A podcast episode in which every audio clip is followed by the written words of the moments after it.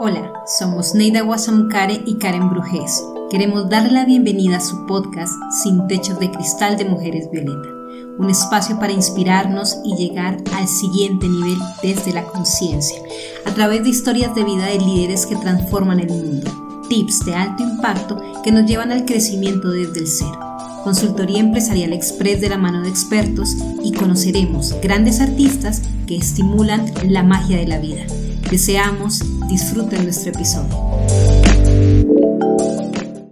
Bueno, pues muy, muy buenas tardes a todos y a todas para quienes nos están escuchando en esta parte del mundo, es decir, en Latinoamérica. Muy buenas tardes. Para quienes se encuentran en Europa, muy buenas noches. Les saluda desde Colombia Karen Brujés, fundadora de Mujeres Violeta. Feliz de estar el día de hoy con ustedes en nuestro tercer programa de Sin Techos de Cristal, un espacio que hemos creado para abordar elementos, herramientas que nos permitan avanzar frente a esos miedos o esas, o esas no posibilidades que a veces vemos en nuestra vida y estamos decidiendo y definiendo cómo ir eliminando esas barreras en nuestra mente, pero también en el entorno que nos permitan crecer. Desde aquí les queremos dar una apuesta por la igualdad de género, por eso ustedes en nuestros dos anteriores programas y de aquí en adelante siguen escuchando tanto a dos hombres y a dos mujeres maravillosos y extraordinarios que buscan entregarnos lo mejor de sí para nuestro crecimiento. Quiero saludar a mi compañera maravillosa, a mi, a mi coequipera desde España, Neida. Neida, muy buenas noches. Hola, buenas noches. Yo también estoy feliz de estar con, ustedes, contigo y con nuestros invitados, nuestros grandes invitados que tenemos hoy, como todos los viernes. Eh, bueno, también muy contenta aquí en España, ya con en Madrid ya con plena primavera, perdón, disculpe, plena primavera, este, con todas las vicisitudes de la primavera. Pues qué, Muchas gracias. qué delicia, Neida, que estés en primavera. Nosotros aquí, en esta parte del interior de Colombia, por Cajicá, un poco nublado, pero con toda esta, esta bella oportunidad del día de hoy conectarnos con ustedes, para quienes eh, están, digamos, quienes eh, hacen parte de, de, toda una, una religión. Bueno, pues hoy es Viernes Santo, así que agradecidos mucho con nuestros invitados el día de hoy, porque sabemos que es un día de reflexión, pero también es un día de crecimiento, es un día de nosotros poder entregar lo mejor que tenemos hacia el mundo. Así que quiero, Neida, por favor que le demos la bienvenida a nuestra maravillosa invitada desde España para, para el primer segmento de nuestro programa que es Liderazgo Transformador. Ok, con muchísimo gusto. Le doy la bienvenida a Natalia Fuentes, una madrileña eh, que se ha desarrollado en, por allá en el País Vasco, ella les hablará un poquito más y aquí en España, en Madrid, tiene, ah, se le acaba de ir la conexión, me dice, pero ya se volverá a conectar. Este, Natalia, pues, es una persona con muchas particularidades interesantes. Ella es una persona que, primero que todo, ella es, eh, nos plantea que es una madre de vocación y buscó hasta tener una, a su niña.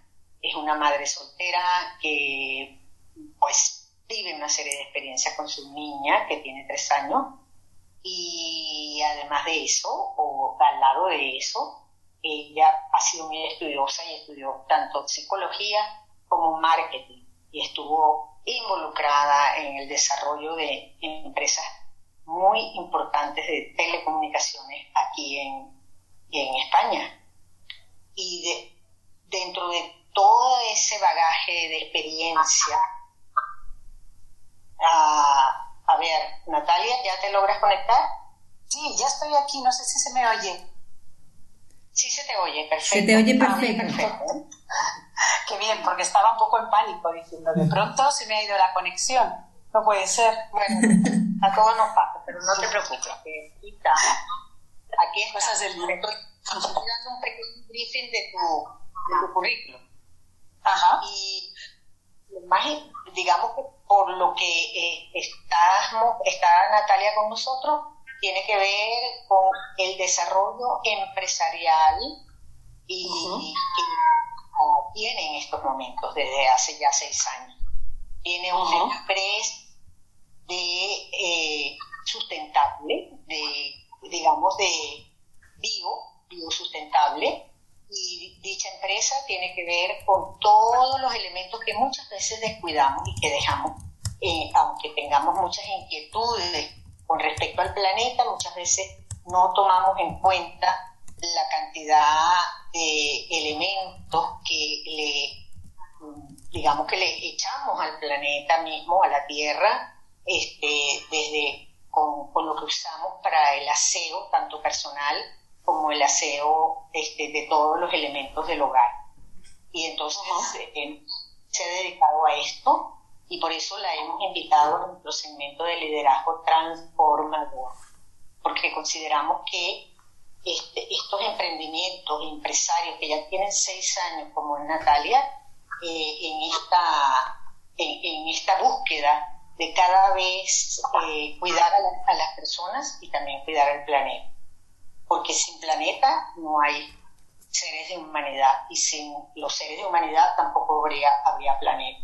Entonces las dos cosas eh, es un intercambio que Natalia tiene muy presente. Y te doy la palabra, Natalia, para que tú este, nos hables un poco de ti, más, un poco más de ti, y nos uh introduzcas en esta, en esta experiencia que tú estás llevando con tanto éxito. Pues muy buenas tardes a todos. Desde aquí, bueno, bueno, ya buenas noches. Se acaba de hacer de noche en España. Eh, eh, lo, has eh, explicado muy bien, Neida. Efectivamente, desde, siempre he tenido una inquietud por el cuidado del planeta y las personas. Una de las frases que me habrán escuchado muchos clientes míos es que yo vendo conciencia, ¿no? es, mi, es mi objetivo principal el, despertar de la conciencia hacia cómo eh, eh, utilizamos eh, y, qué hábitos de compra tenemos y qué efectos tienen esos hábitos de compra en, en, el medio ambiente, ¿no? el impacto que tienen en el medio ambiente y también en las personas. Creo que, bueno, tanto por cómo se ha hecho el marketing como el tipo, la tipología de empresas que, que, han ido desarrollándose a lo largo de los últimos 50 años, es un poco nuestra historia reciente, la que todos tenemos más presente, eh, bueno, eh, se ha descuidado eh, todo el tema de a dónde van, por ejemplo, los plásticos que compramos a diario en objetos y productos cotidianos, ¿no? como pues, pueden ser los detergentes o una crema, una pasta de dientes, eh, y creo que es el momento de hacer toma de conciencia eh, urgente. ¿Por qué? Porque eh, ahora ya sí nos estamos dando cuenta y hay estudios que demuestran que, bueno, pues que están siendo muy afectados sobre todo los animales de, del mar y también los animales terrestres, ¿no? Vemos cada día pues, cómo las tortugas se atragantan y se mueren al comerse una pajita en el fondo del océano, ¿no? En medio del océano. Este tipo de, cosas, eh, bueno, yo fui muy, muy, muy, muy, muy consciente, o sea, sentí internamente la necesidad de hacer algo eh, para, para, esto, ¿no? Para el planeta y luego también para las personas, porque muchas veces muchos de los productos que utilizamos, tanto para limpiar el hogar como para aplicarnos directamente al cuerpo, pues suelen tener eh, productos eh, químicos sintéticos que, nos afectan directamente, ¿no? creando, por ejemplo, alergias. Seguro que todo el mundo conoce a alguien que tiene alergia ¿no? Eh, a algo, a un producto facial o a un ingrediente o creo que este tipo de alergias pues son un poco consecuencia de el abuso, el uso y el abuso de eh, productos que no son convenientes. Eh, ingredientes también que no son convenientes para, para, pues para las personas. Em, bueno, yo inicié eso, mi, carrera empresarial hace em, eso, casi seis años con la idea de hacer algo para el planeta y también para las personas. Eh, lo que más me inspiró es que, bueno, a mí me horrorizaba cada vez que iba al supermercado y veía en los lineales tantas botellas de plástico, tanto en bebidas, por ejemplo, pues como el agua o Fanta, Coca-Cola, eh, todas estas eh, bebidas, refrescos y también todos los detergentes. Sobre todo me, agobiaba el, no saber dónde iban a parar. ¿no? También me pasa un poco con, con todos los eh, productos por ejemplo, los, eh, las radios, eh, los, estos aparatos electrónicos que cambian tanto de moda. A los dos años ya los tenemos que sustituir y no sabemos dónde van. Yo no sabía dónde iban, ¿no? Entonces eso me, empezó a, inquietar mucho y, empecé a, hacer algo por, el planeta, algo por... Empecé a pensar qué es lo que se podría hacer más inmediato. Empecé con el tema de los detergentes a granel, eh, que son ecosostenibles, ¿vale? Eh, empecé con, con, una marca, abrí mi tiendecita y de ahí eh, empecé a, a investigar qué posibilidades había para mm, obtener el mismo resultado el evitar eh, la compra de plástico también en productos de cosmética. Entonces, bueno, pues empecé a investigar y vi que era posible tener un champú que fuera sólido y tuviera el mismo resultado que uno líquido, que es el que nos habían vendido eh, hasta ahora la industria. O, por ejemplo, un gel sólido o una pasta de dientes sólida o en tarro de cristal. Es decir, siempre buscando soluciones eh, a, la compra de productos que, tuvieran plástico, ¿no? evitándolos. Eh, he, visto y he formado parte del cambio, sobre todo en este país, y yo creo que también a lo largo del mundo, porque yo que tengo la tienda en el centro de Madrid, mm, pues tengo mucho contacto con muchas personas eh, multirraciales, cosa que me parece una maravilla, de lo cual estoy muy, orgullosa. Eh, a través de lo cual conocí a Neida, que es maravillosa mujer.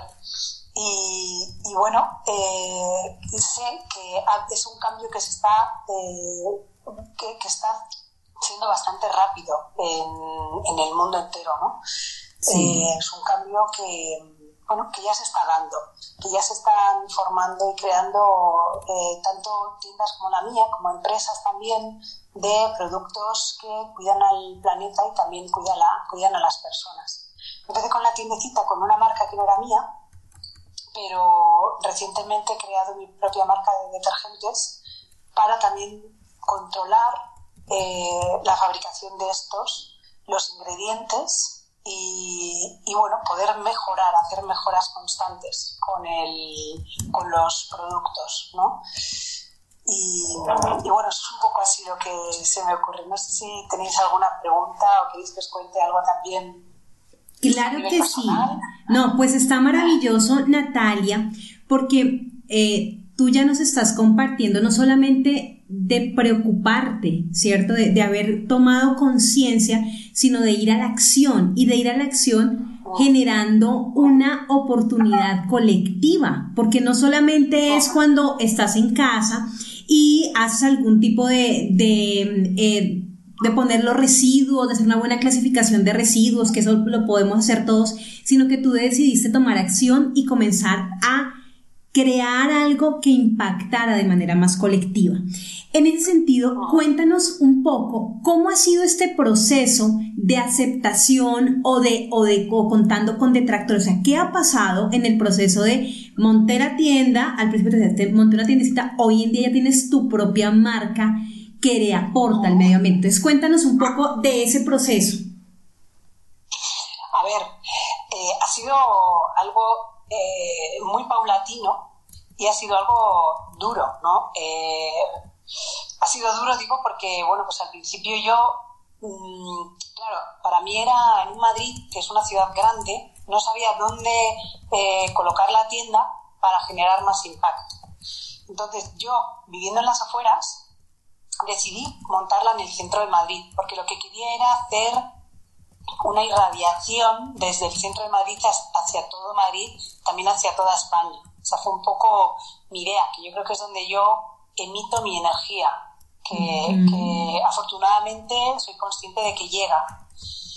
Em, entonces, al principio, eh, bueno, eh, era difícil porque nadie entendía eh, cómo se podía comprar el detergente, nadie entendía qué era la tienda, porque claro, era una tienda que tenía unos bidones con grifos, ponía ahí detergente, pero como es un formato que no es, era cero habitual por entonces, pues la gente no, no entendía muy bien. Y bueno, pues poco a poco eh, empecé a, explicarlo en la tienda, a contarlo. De ahí hubo un boca-oreja, lo que llamamos en España boca-oreja. No sé si por eh, vuestras latitudes eh, se denomina igual. Como de boca en boca. Diríamos de aquí. Boca en boca. vale. Pues eh, el boca a boca se, hizo, se fue haciendo un poco más popular y, y empezó, eh, empezó a llegar más gente. Eh, hoy en día también es, por ejemplo, el tema de la pandemia a mí me ha ayudado mucho porque mm, veo claramente que ha habido un cambio enorme en, en la sociedad eh, donde, bueno, creo que mm, hemos estado más tiempo para, para, estar con nosotros mismos y ahí creo que ha habido un, un, un toque de conciencia importante, no solo en nosotros, sino también en, lo, en, nuestro entorno y cómo hacemos las cosas. Y cada día me viene gente diciendo que quiere hacer ya el cambio, que ya, ya ha tocado fondo en este sentido y que quiere hacer el cambio. Entonces fue un poco así que paulatinamente, a ver, eh, yo al principio no podía vivir de la tienda, pasaron dos años hasta que yo vi un poco la luz económica, pero aunque mm, parece que nunca va a llegar el momento y parece que, mm, eh, claro, que tienes que poner un montón de dinero, ¿no? Y tienes que hacer una inversión grande, no de, solo de tiempo, sino de, de dinero y también eh, personal, de tu eh, de tu pasión, de, de, de la, de, la, creencia ¿no? en, en, ese en ese proyecto. Para mí, el, el, eh, lo, que hay que tener es claro el, el, proyecto, hacia dónde te diriges, cuál es tu, tu objetivo y centrarte en el objetivo. Eh, si económicamente las cosas no van tan bien, ya vendrá ya vendrán tiempos mejores. Eh, ahí la verdad es que tengo que agradecer a mi familia, a mis amigos y a mis amigas porque he tenido un apoyo y una ayuda impresionante en ellos. Eh, porque bueno, era duro, ¿no? Eh, eh tener que salir y, bueno, pues decir, no, no puedo ir a tomarme un café, pero tener amigas y amigos que te invitaran a ese café, ¿no? que te dijeran, vale, hoy no tienes para este café, no pasa nada, yo hoy te invito al café, ya me lo invitarás, ya me invitarás tú, ¿no? Y luego además, paralelamente, un poco lo que ha contado Neida, eh, bueno, cumplí también mi otro sueño, este era un sueño, ¿no? El crear una, una empresa y para, para, tener un impacto real en, en el mundo. Yo me siento que soy un ser que he venido aquí eh, a la Tierra para, para crear un impacto positivo ¿no? en, en, en, la, en la, vida y, y, y, no que mi vida pase y que no haya hecho nada en lo que yo haya tenido una conciencia y en lo que yo haya tenido una necesidad interna de hacer algo por el mundo, por las personas, algo, ¿no? Y, y bueno, una de las cosas era ser madre y, bueno, eh, veía que llegaba el momento en el que podía eh, no, no, no, llegar a cumplir ese sueño y decidí tenerlo por mi cuenta, tenerlo yo sola. Entonces, fíjate, parece mentira, ¿no? Que eso puede generar más miedo, pero en mi caso eh, es, fue el tener tan claro que yo quería eh, tener una empresa eh, para crear ese impacto positivo en el mundo y también ser madre. Y mm. arranqué con mis dos sueños a la vez y el ser madre eh, a mí me dio muchísima energía, muchísimo poder eh, interno para poder enfrentarme a pues a, a todas, todos los problemas y todas las eh, bueno to, to, todas las eh, escaseces ¿no? que he tenido y bueno y que sigo teniendo ¿no? porque esto es porque esto es eh, continuo Karen. No sé si he respondido a tu pregunta. Me encantó, por supuesto. Sí, y yo quería... Entonces, parece mentira, ¿no? Que hay muchas... Porque luego, bueno, he tenido mucho apoyo también, ¿eh? eh de agradecer también en público a una mujer que es eh, hoy en día, bueno, una mujer y su marido, los abuelos de mi hija. Y cuando cuento un poco la historia, digo que mi, mi, hija tiene unos abuelos adoptivos, ¿no? Mucha gente que dice, anda, no sé cómo se hace eso. Digo, no, eso no se hace, eso es un regalo que, que te da la vida, ¿no? Que te da el cielo, un regalo. Y la verdad, o sea, lo que quiero decir es que cuando mi experiencia es que cuando crees que va a haber eh, un impedimento delante por hacer algo que puede sonar un poco grotesco, un poco, eh, ¿no? Lanzarse al, al, a la piscina con el agua vacía, con, ¿no? con la, sin saber si la piscina está vacía o llena. Eh, cuando te lanzas a hacer algo así, em, al final eh, aparece la red, ¿no? O aparece el agua.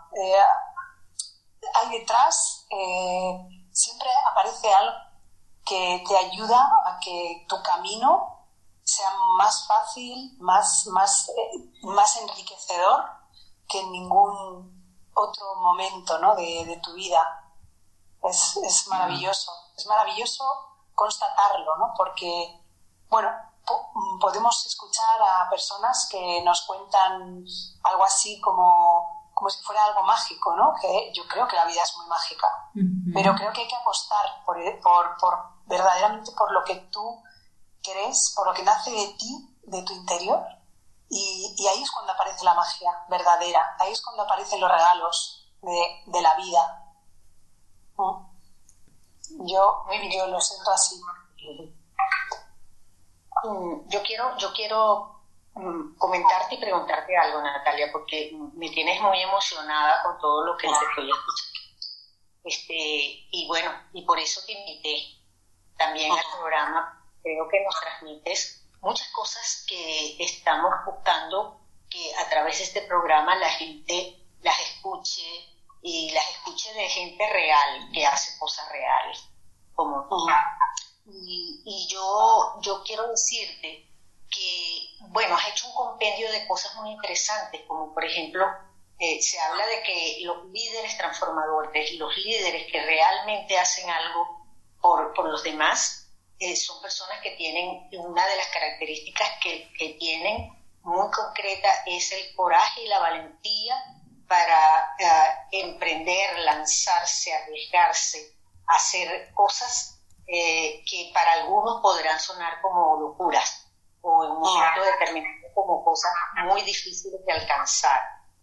Y yo aquí quiero pasar un instante fíjate que eh, en algún momento yo escuché el año pasado que se ha hecho una investigación, que se han hecho varias investigaciones en el mundo, pero que aquí en España y en Europa se hicieron investigaciones de las, de las ciudades más contaminadas de, los, de cada país. Y en las ciudades más contaminadas de cada país, por ejemplo, en el caso de España, una de las ciudades más contaminada es lamentablemente esta hermosísima ciudad que es Madrid.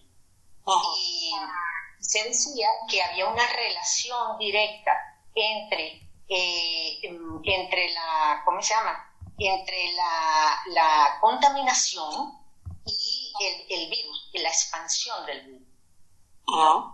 Y el hecho de que, de que tú digas en este momento que lo que tú estás haciendo te confirma incluso con la pandemia que es lo que tienes que hacer con relación al tiempo. Este, yo creo que, eso es un mensaje y una cosa importantísima que nos dice que no nada más nos preocupemos por, bueno, por, por sí, por la vacuna, esto hay que hacerlo, y por la y por cargar la mascarilla y todo, cumplir con las normas todas estas, ¿no? Sino que también tenemos que empezar a revisarnos este, cómo está nuestra relación con el ambiente para que esta pandemia y otras que puedan venir las podamos este, resolver. Mira, para mí, eh, para mí, bueno, yo llevo muchos años de, de búsqueda interior eh, personal y de transformación individual. Eh, bueno, eso ya lo sabes por alguna conversación que hemos tenido de estas nuestras, Neida, que hemos hablado un montón. Y para mí, mm, vamos a ver, esta, pandemia para mí lo que significa es, eh, lo que nos está pidiendo es em, un poquito más, un poquito de silencio, un poquito más de vivir hacia adentro y no tanto hacia afuera. Eh, y el camino creo que es mirar hacia adentro en silencio y escucharnos, porque las necesidades de cada uno están dentro de cada uno. Creo que muchas veces no nos sabemos escuchar, no nos damos ese tiempo, no nos damos ese regalo de escucharnos hacia adentro em, eh, sin influencia de, de, lo que ocurre fuera, ¿no? De, las personas de, hacia, de, afuera, de lo que está ocurriendo fuera. Creo que la búsqueda de cada persona está dentro. Eh, cuando tú puedes poner en marcha esa escucha interior, eh, eh, solo tienes que escucharte y saber, o sea, para saber hacia dónde ir, para saber qué es lo que tienes que hacer. Creo que e, esa, voz interior es la que te va a decir que no tienes que tener miedo o que puedes arriesgar o que puedes arriesgarte. Yo, fíjate, uno de mis miedos es llegar al hecho de muerte y arrepentirme de no haber hecho algo. Ese es uno de mis mayores miedos. Por eso, eso es lo que eh, me da mucho coraje para, y valentía para, para lanzarme a todos los proyectos que me he lanzado y arriesgarme.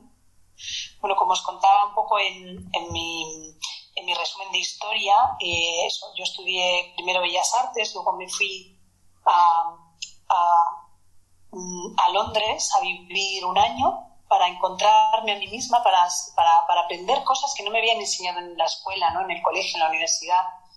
Y cuando regresé, pues eh, seguí mi búsqueda, eh, he hecho he trabajado un montón de, cosas. Yo cuando, cuando estudié la carrera, la gente me decía, pero Bellas Artes, pero ¿qué salida tiene eso? Eso no tiene ninguna salida. Y con los años me he dado cuenta que la salida no te la da una carrera. La salida te, la, tienes tú, tienes tú en, en, en, tu, en tus manos está la salida que tú quieras darle a tu vida.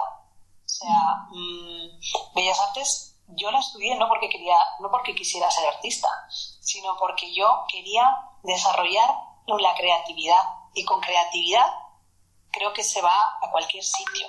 yo he sido secretaria, he sido azafata de una aerolínea eh, y luego he sido eh, bueno, un puesto intermedio en una empresa importante en España de telefonía. Fui parte de la creación de, de esa marca. Y cuando salí de ahí, mm, sabía que empezaba de cero pero sabía que empezaba algo con, eh, para implantar mis valores, mis creencias y para poner un poquito de, huella en, en, el mundo, por lo menos en las personas que, que, me rodean cada día. Y creo que esto es lo que hace que tenga clientes fieles. Me encanta. Y amigos. Pues Natalia, de verdad que vas a ser invitada en un siguiente programa porque este esta reflexión tan hermosa que nos estás compartiendo hoy, no solamente en términos de, liderazgo, que es algo que tiene que nacer en nosotros, ¿cierto? Que tenemos que exponenciar, que tenemos que lograr encontrar ese brillo para que nuestra vida tenga magia. Quiero, Natalia, para que cerremos, por favor, cuéntanos cómo te encontramos en redes sociales para que las personas te sigan y vamos a volverte a invitar. Eh, muy agradecida Karen de tus palabras. Pues mira, eh, de momento tengo eso, eh, em, presencia en redes sociales, mi marca es CleanUpBio y la red social es arroba tanto en, en, Facebook como en Instagram. Y en breve voy a sacar mi web. de momento será solamente web informativa con bueno, todo el contenido de un, bueno, un montón de contenido que yo he creído que, era importante lanzar para que se me conociera. Y, y, en breve también tendré la, la, tienda online para poder llegar a, a, distribuir mi, mi, propia marca, que, que, es lo que yo quiero. Quiero que, que ahora mismo mi objetivo es que haya un montón de tiendas donde se pueda vender a granel, donde se haga conciencia de el consumo que estamos haciendo de productos de limpieza, cosmética y utensilios y que se consuma menos plástico. No es que no es potenciar la, eh, el reciclaje del plástico, sino que se fabrique menos, que se consuma más productos sin plástico y menos dañinos para las personas también. Maravilloso. Pues Natalia, queremos que nos digas por qué dejaste, nos dejas la canción Living in the Moment de Jason Mars. Cuéntanos. De Jason Mraz. Soy una fan de Jason Mraz. Me parece un hombre muy que, que, está elevado, o sea, que está vibrando en, un, en, un, Yo también lo amo, por eso me encantó esta canción. Sí, sí, sí. Entonces, eh, Living in the Moment es una canción que, que creo que me puede eh, definir, definir. Eh, y es un... A ver, para mí eh, la clave está en vivir el momento, el vivir este instante, este instante. Y vivirlo como él lo canta, vivir en paz, con, con el corazón en paz, con amor, con esas cosas que pueden sonar muy cursis, pero porque se les ha puesto esa etiqueta, pero verdaderamente creo que es el único camino, que ahora mismo tenemos que conectar con nosotros mismos y nuestro interior eh, es el amor. Ahí es donde tenemos que llegar. Maravilloso, pues Natalia, te queremos agradecer que nos hayas acompañado el día de hoy desde España. Y bueno, continuaremos esta conversación porque tiene mucho sentido desde el liderazgo transformador. Vamos a dejarles escuchando 30 segunditos la canción de Living in the Moment mientras nos preparamos para nuestra segunda invitada del día de hoy, una mujer a quien van a adorar y ahorita les voy a compartir alguien que está en Chipre y nos va, es una mujer que como le digo, nos enseña de verdad, así como Natalia, a vivir aquí en el ahora, pues nuestra invitada que viene nos enseña a conectarnos y en el cómo lo hacemos. Así que no se pierdan, ya continuamos.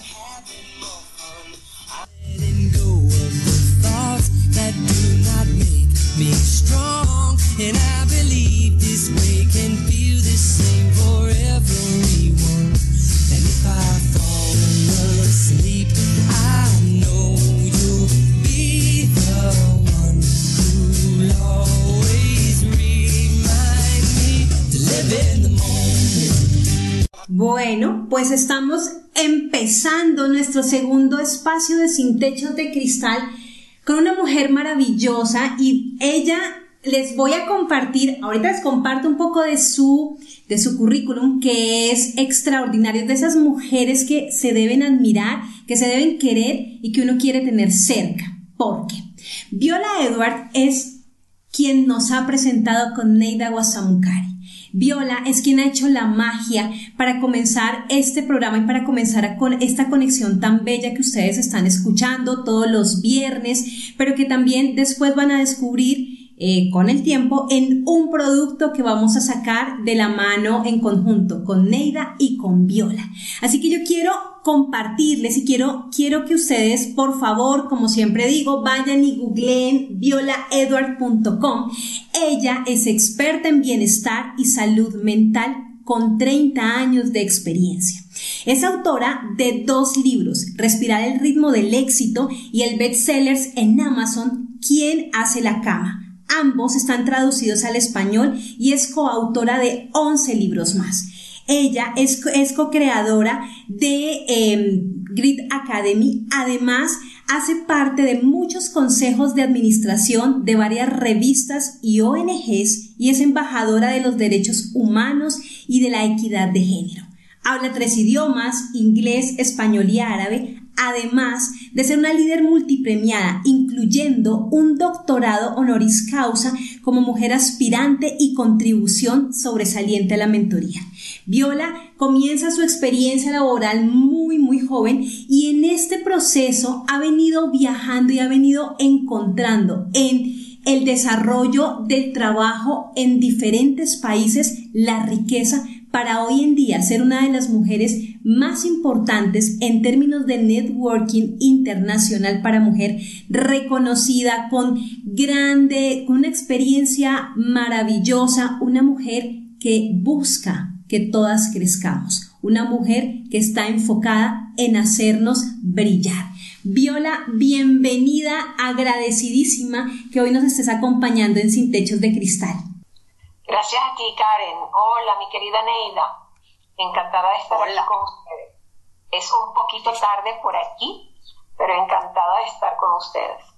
Bueno, yo, yo quiero, yo quiero antes de que Karen este, intervenga nuevamente, quiero agradecerte a ti y, y decirle al mundo, pues, a los que nos escuchan, que eres una de mis amadas amigas de más de 30 años. Así que, este, pues no me queda más que estar agradecida a, Dios y, al mundo y al universo el que tú estés aquí con nosotros hoy. Mil gracias, mi amor. Y tú eres también una de mis amadas, así muy, muy queridas, muy, una hermana, bueno, del alma. Muchas gracias. Viola. Y creado este programa tan bonito. A ver. Ay, no, pues qué bello, Viola. Muchas gracias porque tú eres una mujer que inspira. Hace poco, y les quiero compartir, eh, finalicé una formación que realmente son de esas formaciones las cuales nos permiten transformarnos, las cuales eh, a mí pues eh, como en la cotidianidad y en todo lo que he vivido en este tiempo de, confinamiento, ha sido de los elementos o, me, o he podido tomar, retomar grandes elementos de Grid Academy. Así que vamos a hablarle y vamos a contarle, vamos a compartirle a quienes nos están escuchando en este momento, Viola, qué es Grid Academy, pero también cuál es el método que han creado las hermanas Edward. Muchas gracias, Karen. Eh, Grit Academy es una nueva empresa que generamos Laila y que creamos Laila y yo. Laila es, es mi hermana y, eh, y se trata de hacer eh, educación y entrenamiento online. Y fue, nosotros la estábamos creando con pausa y con, con mucho detalle y con el, el, lo que pasó con el COVID, pues nos apuramos y lo lanzamos rápidamente para poder atender a nuestra clientela y porque es un producto necesario en estos momentos de incertidumbre y de, de encierro de alguna forma.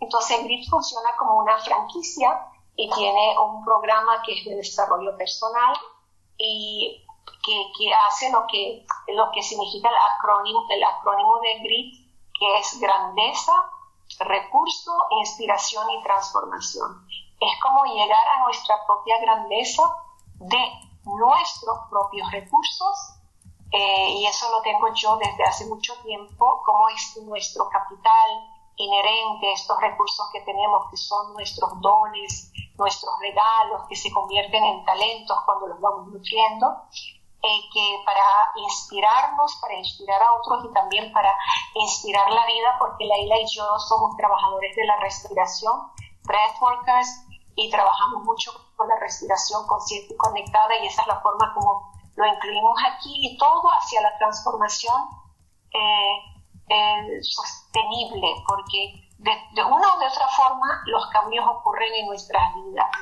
Y bueno, queremos que estos cambios ocurran de una forma alineada, bonita, que nos sostengan en, el, en la salud y en el éxito que queremos, pero también que sean alineados con lo que, con lo que la, la, familia necesita, la comunidad necesita y, el planeta necesita. Por eso que eh, eh, el slogan nuestro es, es um, respirando resiliencia para un éxito sostenido. Porque el éxito no es solo de un día, es, es, la, es como yo digo, la gente sana no es la gente que no se enferma, la gente sana es la que sale de una enfermedad con aprendiendo muchas cosas y sale de una forma tan saludable inclusive de la enfermedad, además de tener una vida saludable, cuando tienen un accidente o cuando se enferman, lo que aprenden y la forma como transforman esa enfermedad en otra cosa, eso también es salud. Por lo tanto, salud no es solo la ausencia de la enfermedad. Lo mismo aquí, éxito no es solo el éxito de un día o el éxito de, firmar un, contrato, es como tener un éxito sostenido en nuestras vidas de aprender de las bajadas y de las subidas y, atrevernos a crear, y como ustedes ahora este programa tan bonito, a conocernos, relacionarnos. Eh, yo tengo en mi, en mi propósito ayudar en profundidad a una persona cada semana. Por ejemplo, yo sé que yo no voy a, a poder ayudar a todos, pero yo sé que todos pueden ayudar a alguien. Entonces de eso se trata. ¿Cómo, cómo, cómo nosotros eh, transformarnos, eh, sanarnos, aprender, desarrollarnos para poder estar al servicio nuestro, a nuestra familia y a la comunidad? Este es uno de los programas y el siguiente programa es la formación de mentores, coaches, que van a poder entonces dar este programa para que se prolifere en el mundo entero y en diferentes siglos. Muy bien, gracias eh, Viola. Mira, yo, yo quiero volver a un punto que para mí es crucial y que yo creo, siento y lo sé, que tú eres una de las personas que más mm, eh, me ha enseñado en, esto, en, este, en este punto, ¿no? en este planteamiento. Tiene que ver con la salud mental, tiene que ver con el bienestar integral, porque eh, hoy en día se está diciendo que además todo el confinamiento y todo lo que hemos vivido durante este año y medio con respecto al virus está creando una situación este, de, desequilibrio y de mucha de mucho digamos problemas nostalgias y, mucha tristeza en, la gente no este, y, y yo sé que lo que de las cosas que tú haces todas van dirigidas hacia ese bienestar y hacia esa salud. Entonces yo quiero que nos hables un poquito de algunos elementos, así como tips que podemos tomar en cuenta para, este, si los practicamos, si los usamos, eh, de verdad este, podamos sentirnos mejor y más, más, más en armonía con nosotros mismos.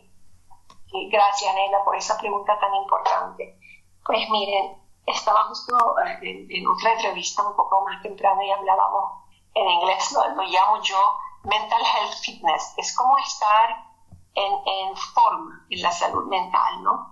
Y finalmente estoy tan agradecida que ya no, no hay tantos tabús para hablar de, salud mental y, que pueda estar incluida en, en, en, el mundo corporativo, en el mundo artístico, en todas partes. Por supuesto, eso no es nuevo porque yo formé parte del grupo que tenía Neida en los 90, a principios de los 90, en, en Neida Coyomucare Consultores y y nosotros ya hablábamos de eso. Realmente, Neida, ahora me doy cuenta cuán pionería habíamos hecho, cuán pioneras éramos entonces. Y ya hablábamos de eso, ¿no? Y, y, finalmente el mundo está ahora más alineado a nuestro mensaje hace tanto tiempo atrás, ¿no? Eh, eh, la salud mental, yo les digo que la salud mental tienen que imaginársela como un órgano. Si órgano a ti te duele, si, si tú tienes un eczema, si si a ti se desarrolla una diabetes, si, si tú te caes y te rompes un hueso, no es posible dejarlo para pasado mañana, porque tarde o temprano te va a cobrar una factura muy fuerte. Y nuestra psique y nuestra, este, la necesidad de, la salud mental es algo igual, es parecido. Entonces, cuando nosotros eh, estamos muy estancados en una emoción X, y eso nos genera un desconfort que también genera, eh, eh, eh, se desarrolla en, un, en una situación desagradable en nuestras relaciones, en nuestra salud, en nuestra familia, ya hay que entenderlo. Porque lo que pasa que los paliativos no funcionan, hacen, te hacen sentir que te estás moviendo, pero regresa al mismo punto y es una rueda que va y viene y regresa, está en el mismo punto.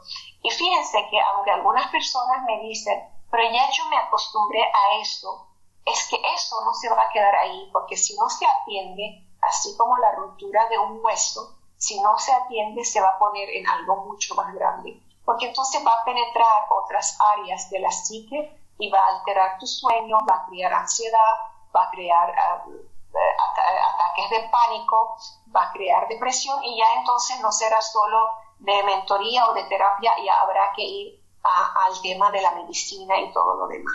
Entonces es, es muy, muy importante de que si hay alguna historia en tu vida donde estás girando y vuelves al mismo punto y va algo, es que tú busques ayuda y hagas todo lo posible para que puedas ascender en la espiral de las emociones, no, no necesariamente al a, lo que soñamos que es perfecto, sino a una, una medida arriba y otra medida arriba, porque a medida que tú vas movilizándote del estancamiento, entonces abres espacio en la vida para amar, para crear, para producir y para conectarte con más disfrute y alegría y agradecimiento por la vida misma.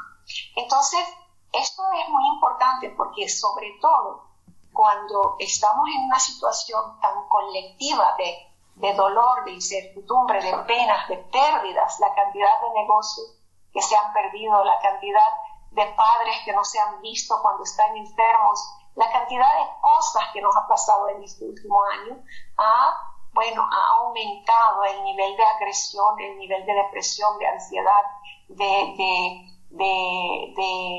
sufrimiento a niveles, bueno, las estadísticas, las adicciones, que es otro tema que yo trabajo, ha subido muchísimo y todo eso genera una violencia hacia uno y hacia los amados de uno.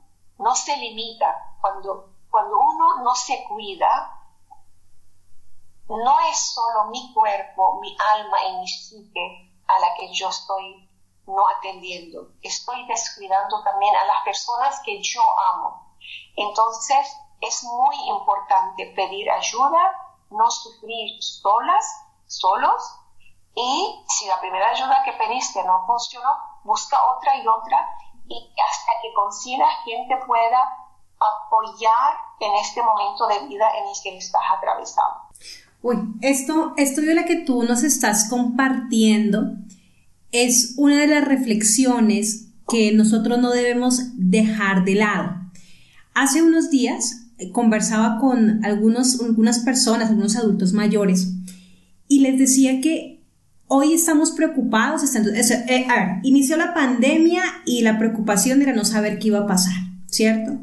Después comienza el tema de las vacunas y ahora el miedo es porque no se sabe si la vacuna funciona, si no funciona, los laboratorios, un montón de cosas.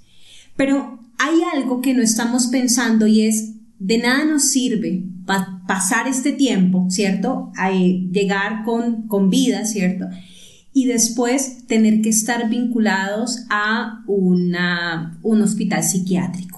Porque es importante poderlo poner de manera muy abierta, pero también muy consciente, porque debemos cuidarnos. Viola nos, nos acaba de decir algo que me gusta mucho y es, ya no solamente pensemos en nosotros, en cuidar nuestra salud mental, por estar bien, por sentirnos bien, sino también porque cuando cuidamos nuestra salud mental, estamos cuidando a los que más amamos, porque a nadie le va a gustar vernos mal. ¿Cierto? Entonces, esto, esto que Viola nos dice nos debe, debe darnos, generarnos mucho sentido.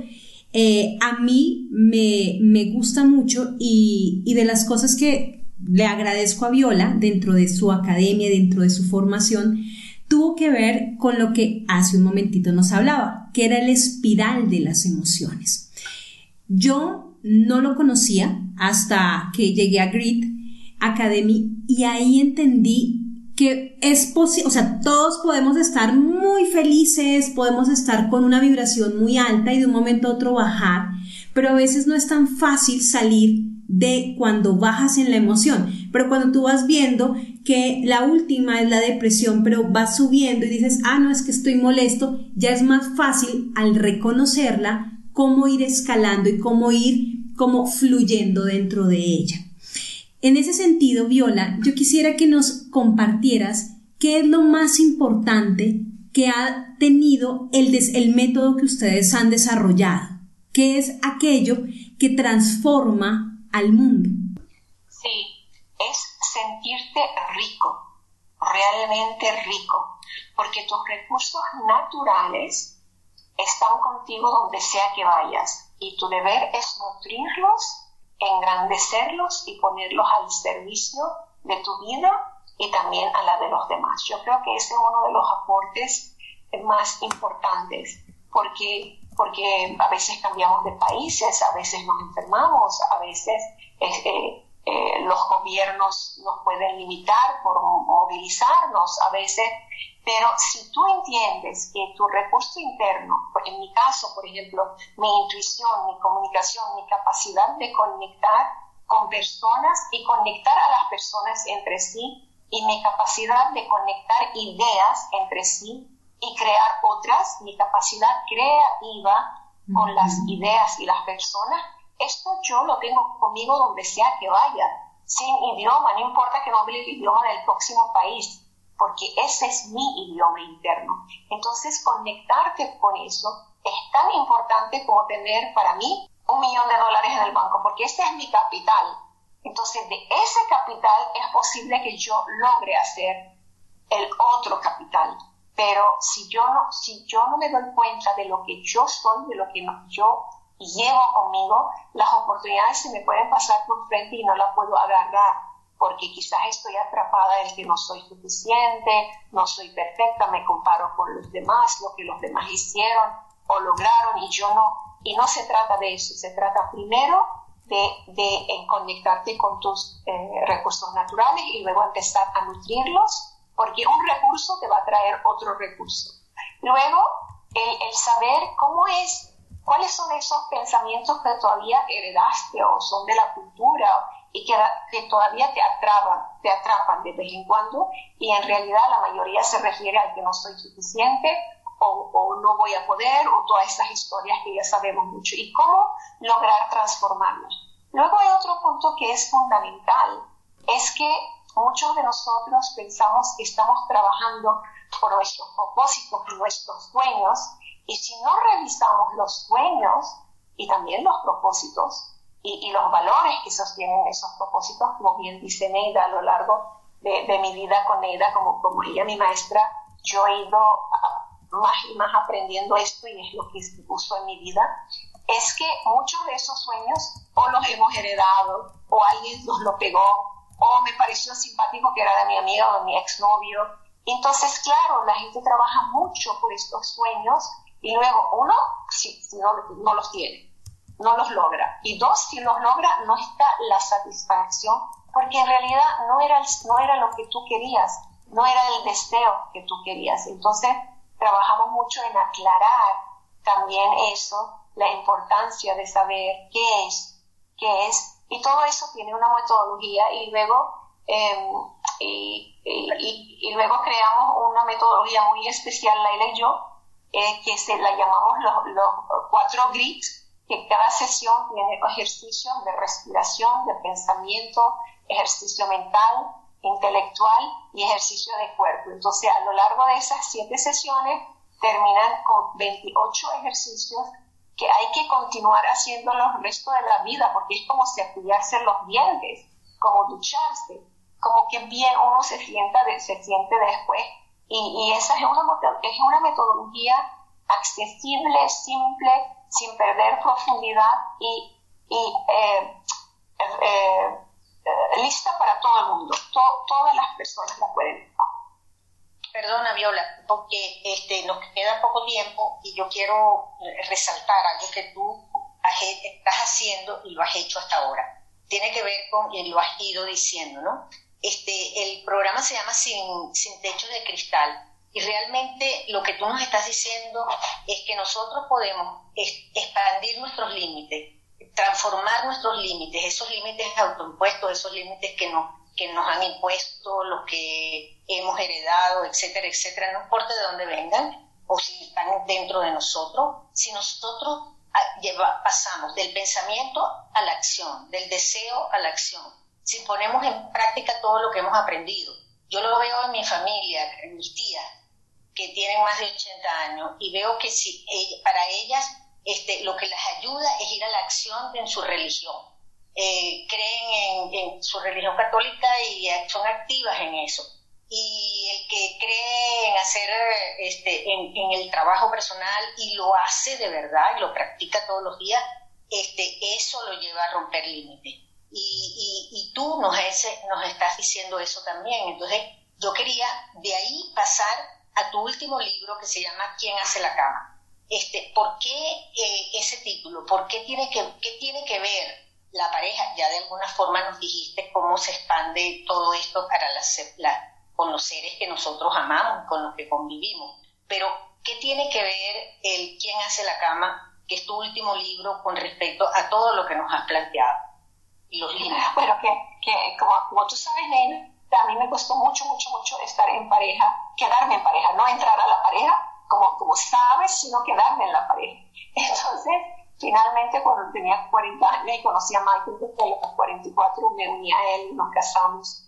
Y, y no fue tan fácil porque, bueno, eh, no tenemos mucho tiempo para explicar eso, pero, pero yo tenía, eh, eh, antes trabajaba con, con parejas, pero siempre les decía, mira, eso es teórico y espero que les funcione, porque yo no, no, no estoy en pareja. Pero luego, después de 13 años de estar en pareja, empezamos a escribir juntos eh, varios artículos para, para los periódicos y, y, luego ya yo, como ahora que tengo este año, es mi, mi año número 18 creo, eh, ya me atrevo a decir sí, estoy también en éxito sostenido aquí en la pareja. Y el título de la como, como tú sabes, tú, estuviste con nosotros seis meses y tengo una pareja hermosísima, muy bella, muy, muy sólida. Eh, eh, el, el, título lo que refleja es que eh, hay una historia conmigo, con Michael, que yo no arreglo la cama, y si la arreglo no muy bien, pero para él es el ingeniero es el proceso meditativo de la mañana. Y, pero yo tenía necesidad de cambiar las sábanas mucho más frecuentes. Entonces llegamos a un acuerdo que yo cambio las sábanas y él arregla la cama.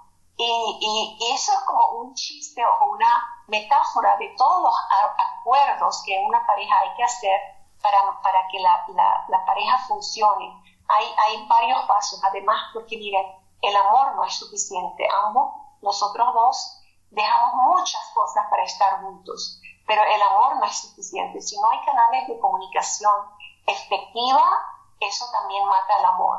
La sexualidad saludable, eh, los valores compartidos, algunos entrenamientos y cosas divertidas en común y también la distribución de las tareas. Es que es muy, muy fácil hacer yo lo que me gusta y él lo que le gusta, pero hay unas cosas que a ninguno le gusta. Entonces, ¿quién las va a hacer? Y, por supuesto, mantener el aprendizaje, porque el, el aprendizaje continuo no es solo para nosotros como individuos, sino también como pareja, porque, porque eh, nos envejecemos, eh, tenemos hijos, eh, se nos cambia el cuerpo, tenemos enfermedades, caemos, perdemos negocios, ganamos negocios, tenemos más, tenemos menos. ¿Cómo aprendemos a lidiar con todos los cambios y los retos y las incertidumbres que la vida nos brinda? Es a través, uno, de seguir aprendiendo y segundo, de seguir pidiendo ayuda y aprender de esos procesos de consultoría, de terapia, de mentoría, para que, bueno, la próxima vez que pase, si es algo parecido, ya yo lo hago, si es algo diferente, igual voy a seguir pidiendo ayuda, ¿no? Entonces de eso se trata el, título del libro Neila. Bueno, pues... También en un capítulo, al final, hay una poesía que Michael me escribió o le escribió a otro amor que es la naturaleza. Qué bello, pues Viola, ha sido maravilloso el día de hoy escucharte. Eres sabiduría, eres una mujer muy dada, muy que da, o sea, tú eres de esas mujeres que uno va que vamos encontrando en el camino y como les eh, planteaba al inicio, pone mucha, mucha luz. ¿Dónde te podemos ubicar? ¿Cómo podemos seguirte en redes sociales? ¿Cómo las personas pueden contactarte? Eh mi, mi, mi página web es violaedwards.com, Edward es sin este, y en la mayoría de las redes sociales el mismo nombre de Viola Edward o en Facebook Viola Edward de Glanville me van a ver y me van a reconocer.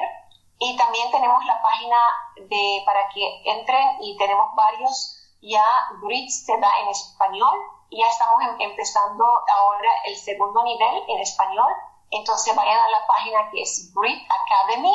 Grit es G-R-I-T y Academy termina en Y, punto C-O. Y por ahí se conectan con nosotros. Muchísimas gracias por este espacio. No, maravilloso. Viola, ¿por qué nos quieres dejar la canción de, eh, de Carlos Vives, El amor de mi tierra?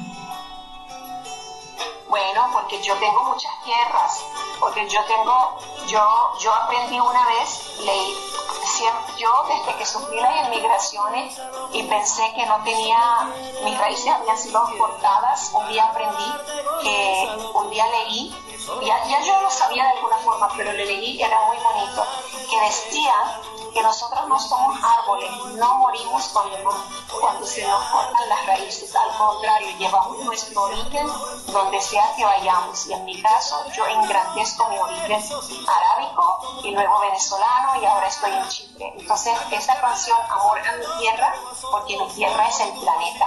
Porque esa es la primera razón. Y la segunda, así, con esta canción, yo enseñé a Michael a bailar salto. Cuando estaba en la casa, acordamos que cuando escuchaba esa canción venía a la cocina y le dábamos unos 5 o 10 minutos y ahora mi marido, que es inglés, baila salsa muy bonita. Qué lindo, Viola, muchísimas... Gracias, Carlos Vives. Ah, me encanta. Muchísimas gracias, Viola, por acompañarnos y les dejamos con un ratito de El amor de mi tierra. Les confieso que cuando la estaba buscando, qué rico. Me encanta también Carlos Vives. Me gusta, me, me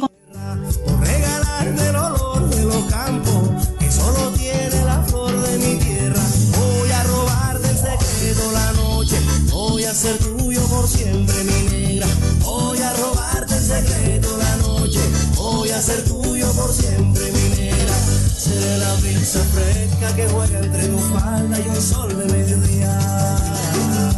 El agua, la corriente, la música que cantas cuando te vuelves mía. Y te daré una noche de cumbia, cero, cero. Bueno, ¿cómo, ¿cómo estás, Neida? Muy bien, estoy, estoy nutrida, digamos, por estas dos ah, eh, invitadas tan, tan espectaculares y, y bueno, estaba yo sintiendo ahorita y pensando, este, Karen, que la, ¿cómo digamos? La interrelación profunda entre los seres humanos está dada, está en donde, esté, en donde sea.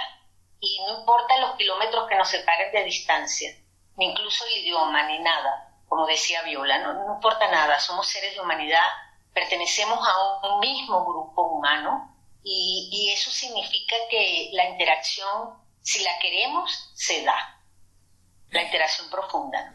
Pues bueno, este quiero, quiero compartirles, queremos compartirles que nosotros eh, dentro de nuestro programa, en la estructura, en la tercera, en nuestro tercer segmento está todo lo que es consultoría empresarial. Cada, para que ustedes sepan, cada mes vamos a tener al inicio de mes, vamos a tener, son cuatro eh, viernes, así que todos los inicios de mes vamos a estar desarrollando o vamos a estar compartiendo la experiencia. Neida Guasamucare es una consultora, es una maestra de la consultoría empresarial. Así que cada viernes, el primer viernes de cada mes, vamos a estar ya conversando y después ustedes van a conocer nuestros siguientes invitados. Así que estos 26 minutos que nos quedan, vamos a estar abordando un elemento muy importante dentro de la estructura organizacional. Neida, por favor, introdúcenos primero acerca del perfil que tienes, cómo comenzaste en el mundo de la consultoría, pero además hoy de qué vamos a conversar. Ajá, quieren esas dos cosas. Primero te voy a decir que yo eh, pues estudié trabajo social, como tú sabes, y por esas cosas de las causalidades de la vida, a mí me eh, seleccionaron entre, no sé, más de 700 personas en Venezuela para trabajar con un proyecto de investigación que lo dirigía en su momento David McClellan. Era un estudio sobre las motivaciones del venezolano. Eran, estaban participando, participaron 47 países sobre eso y allí yo tuve la gran suerte de tener eh, un entrenamiento que duró dos años eh, trabajando en aspectos en instituciones públicas y privadas con respecto a las motivaciones a, las motivaciones sociales, el impulso interno que te lleva a actuar de una forma o de otra.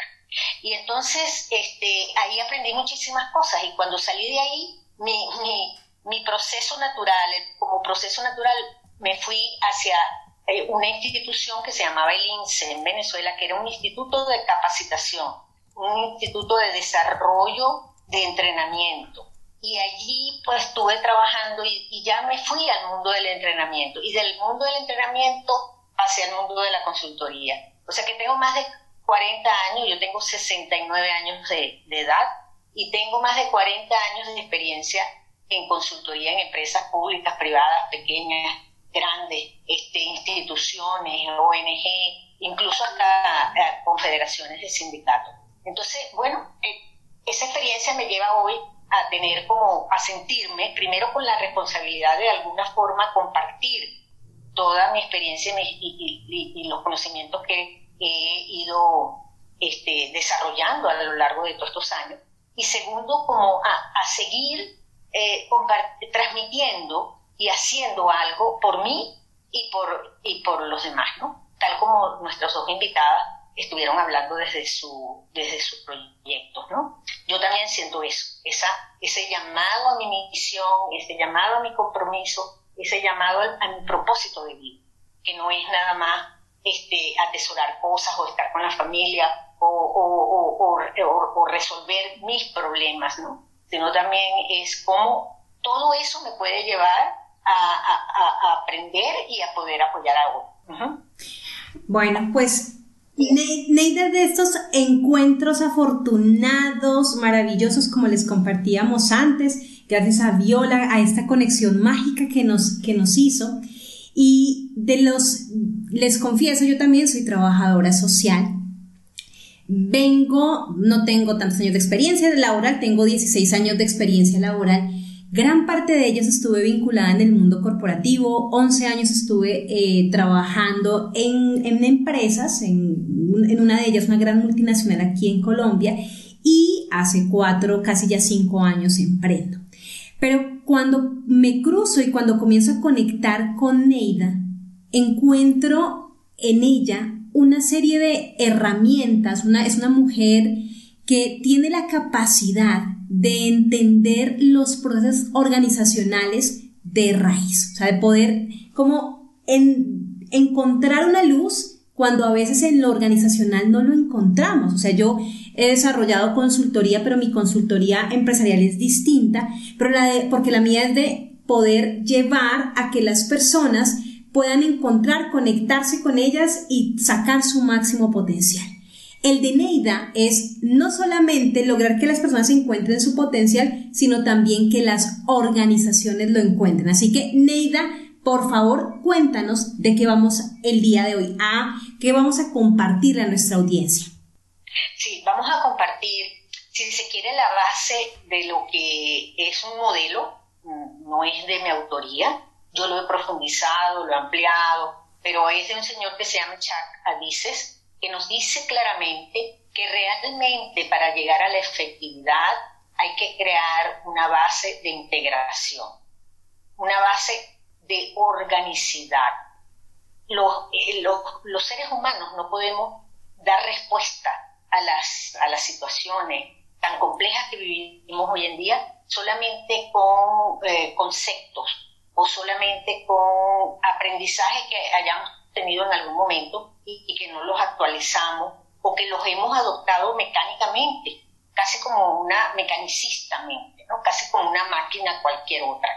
Este, tenemos que, ahí entonces entra el elemento conciencia, tenemos que ser cada vez, dar una respuesta más consciente para que pueda ser cada vez más efectiva, para que pueda ser realmente este, útil, ¿no? Y, y hoy en día que la situación nos ha llevado a tener como una problemática global.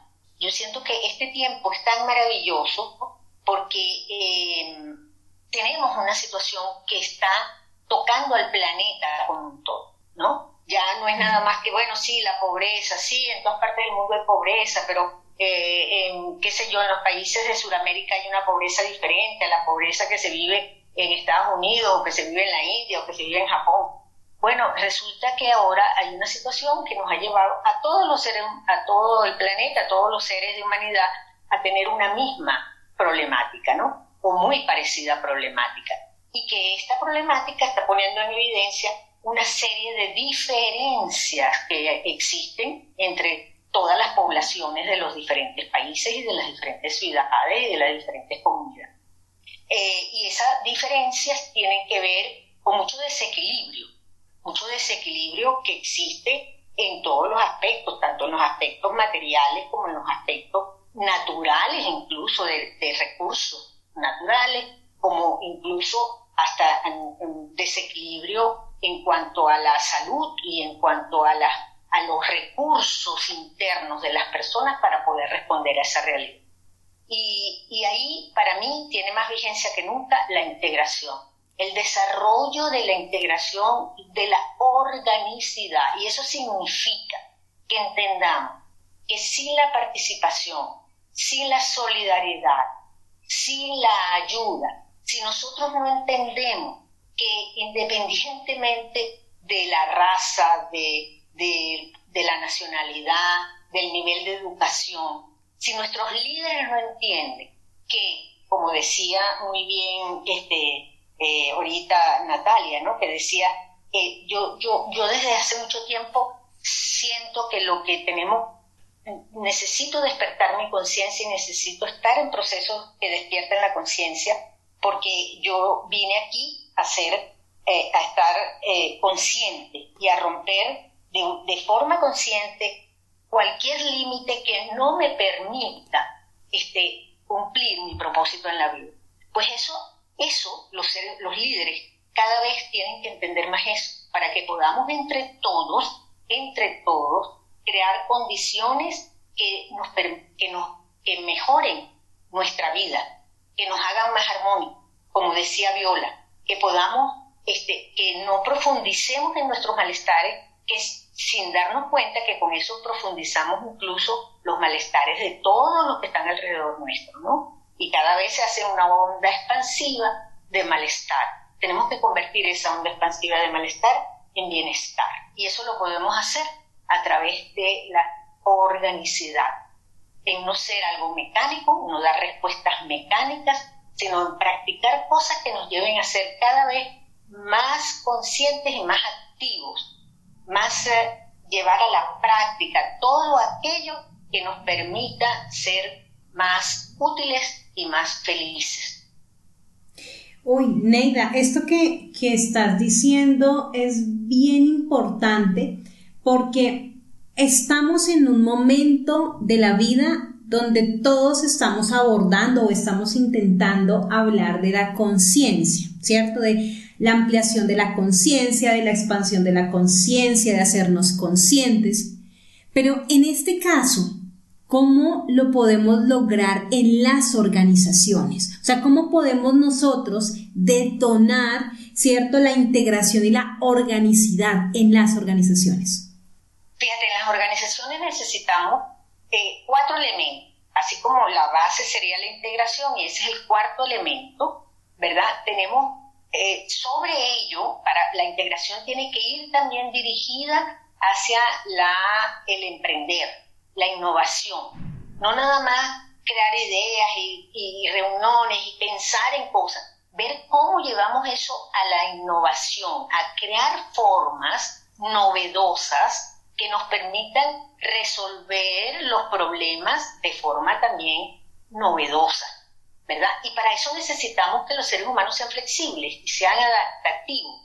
Eh, como decía Albert Einstein, no se pueden resolver si nosotros estamos resolviendo los problemas viejos y los problemas nuevos desde el misma, con las mismas prácticas de siempre, pues lo que vamos a tener son los mismos resultados no vamos a cambiar los resultados. Entonces nosotros necesitamos ser novedosos, ser creativos, ser eh, flexibles, adaptarnos a estas nuevas realidades que están tan convulsas y ver cómo podemos mejorarlas, cómo podemos transformarlas, no nada más soportarlas. Los seres eh, vivos, que no son seres humanos, este, eh, los otros animales hacen soporte a la realidad pero los seres humanos tenemos la capacidad, por tener la conciencia, tenemos la capacidad de transformar esa realidad. Y nosotros necesitamos transformar esa realidad y que esa transformación se convierta en eficiencia para las empresas, para los negocios, para cada individuo, se convierta en un manejo eficiente de los recursos, de los recursos que posee, de los recursos que tiene, de los recursos que podemos juntar incluso. Esos recursos tienen que ser cada vez utilizados con mayor eficiencia, con mayor cuidado. Es como tenerlos como dicen aquí en España, cuando dicen, oye, hay que usar esto con mimo. Con mimo es con mucho amor y con mucho cuidado. Los recursos hoy en día este, son escasos. Tenemos que eh, poderlos usar con mucho mimo, con mucha conciencia, para que puedan entonces concretarse esas innovaciones que estamos haciendo, esas cosas que queremos transmitir, ¿verdad? Y entonces ese, esos recursos son los que nos van a dar la plataforma finalmente a corto plazo para generar resultados. No hay emprendimiento posible, no hay empresa posible, no hay negocio posible si no hay este, resultados. Y los resultados tienen que ser en términos de satisfacción de necesidades. Nosotros no hacemos nada con hacer grandes cantidades de un producto si no satisface ninguna necesidad. No hacemos nada si invertimos muchísimo esfuerzo en hacer algo si no satisfacemos las necesidades. ¿no? Y eso lo podemos aplicar a todo. Lo podemos estar viendo con las vacunas, lo podemos estar viendo con los centros de salud, con los, los hospitales, con los incluso con los, los sitios, aunque sean los más precarios, dependiendo del país donde estamos hablando, del continente del que estamos hablando, ¿verdad? Este, eh, sino, si esos recursos, si esa productividad, si ese, ese, esos resultados no satisfacen necesidades de, el, de los demás, de las personas, de los que los usan. Por ejemplo, si nosotros no estamos llegando a la mayor cantidad de gente para que la gente se sienta cada vez con mayores posibilidades de no enfermarse, de no contaminarse, de, de, sanarse cuando está contaminado y cuando está enfermo, este, de, hacer cosas para ayudar a otros incluso para que no se contaminen. Eh, si no hacemos eso, pues no estamos satisfaciendo necesidades, porque la gente seguirá enfermando y seguirá muriendo y, después de esta epidemia vendrá otra. Entonces, ese es el proceso, que nosotros los resultados los, amarremos a la, a la, satisfacción de necesidades de, la gente. Este, esa, esa, esos resultados lo basemos en el manejo consciente, eh, amoroso de los recursos que tengamos a nuestras manos y los recursos estén subidos, digamos, estén sobre el emprender, sobre la innovación, sobre la flexibilidad, sobre la adaptabilidad, sobre el cambio. No le tengamos miedo al cambio. Utilicemos el cambio como una herramienta para entonces poder, pero todo eso se puede hacer si nosotros nos sentimos codo a codo, ayudándonos unos con otros, participando, comprometiéndonos, haciendo orgánico como, un, como el sistema humano que somos, somos órganos, somos organicidad. Si nosotros no lo hacemos así, pues vamos de fracaso en fracaso. Y, por eso hemos creado este programa. Nos hemos conseguido, Karen y yo, gracias a, Viola que nos presentó, este, y hemos tenido, hemos tenido en común esta, esta inquietud.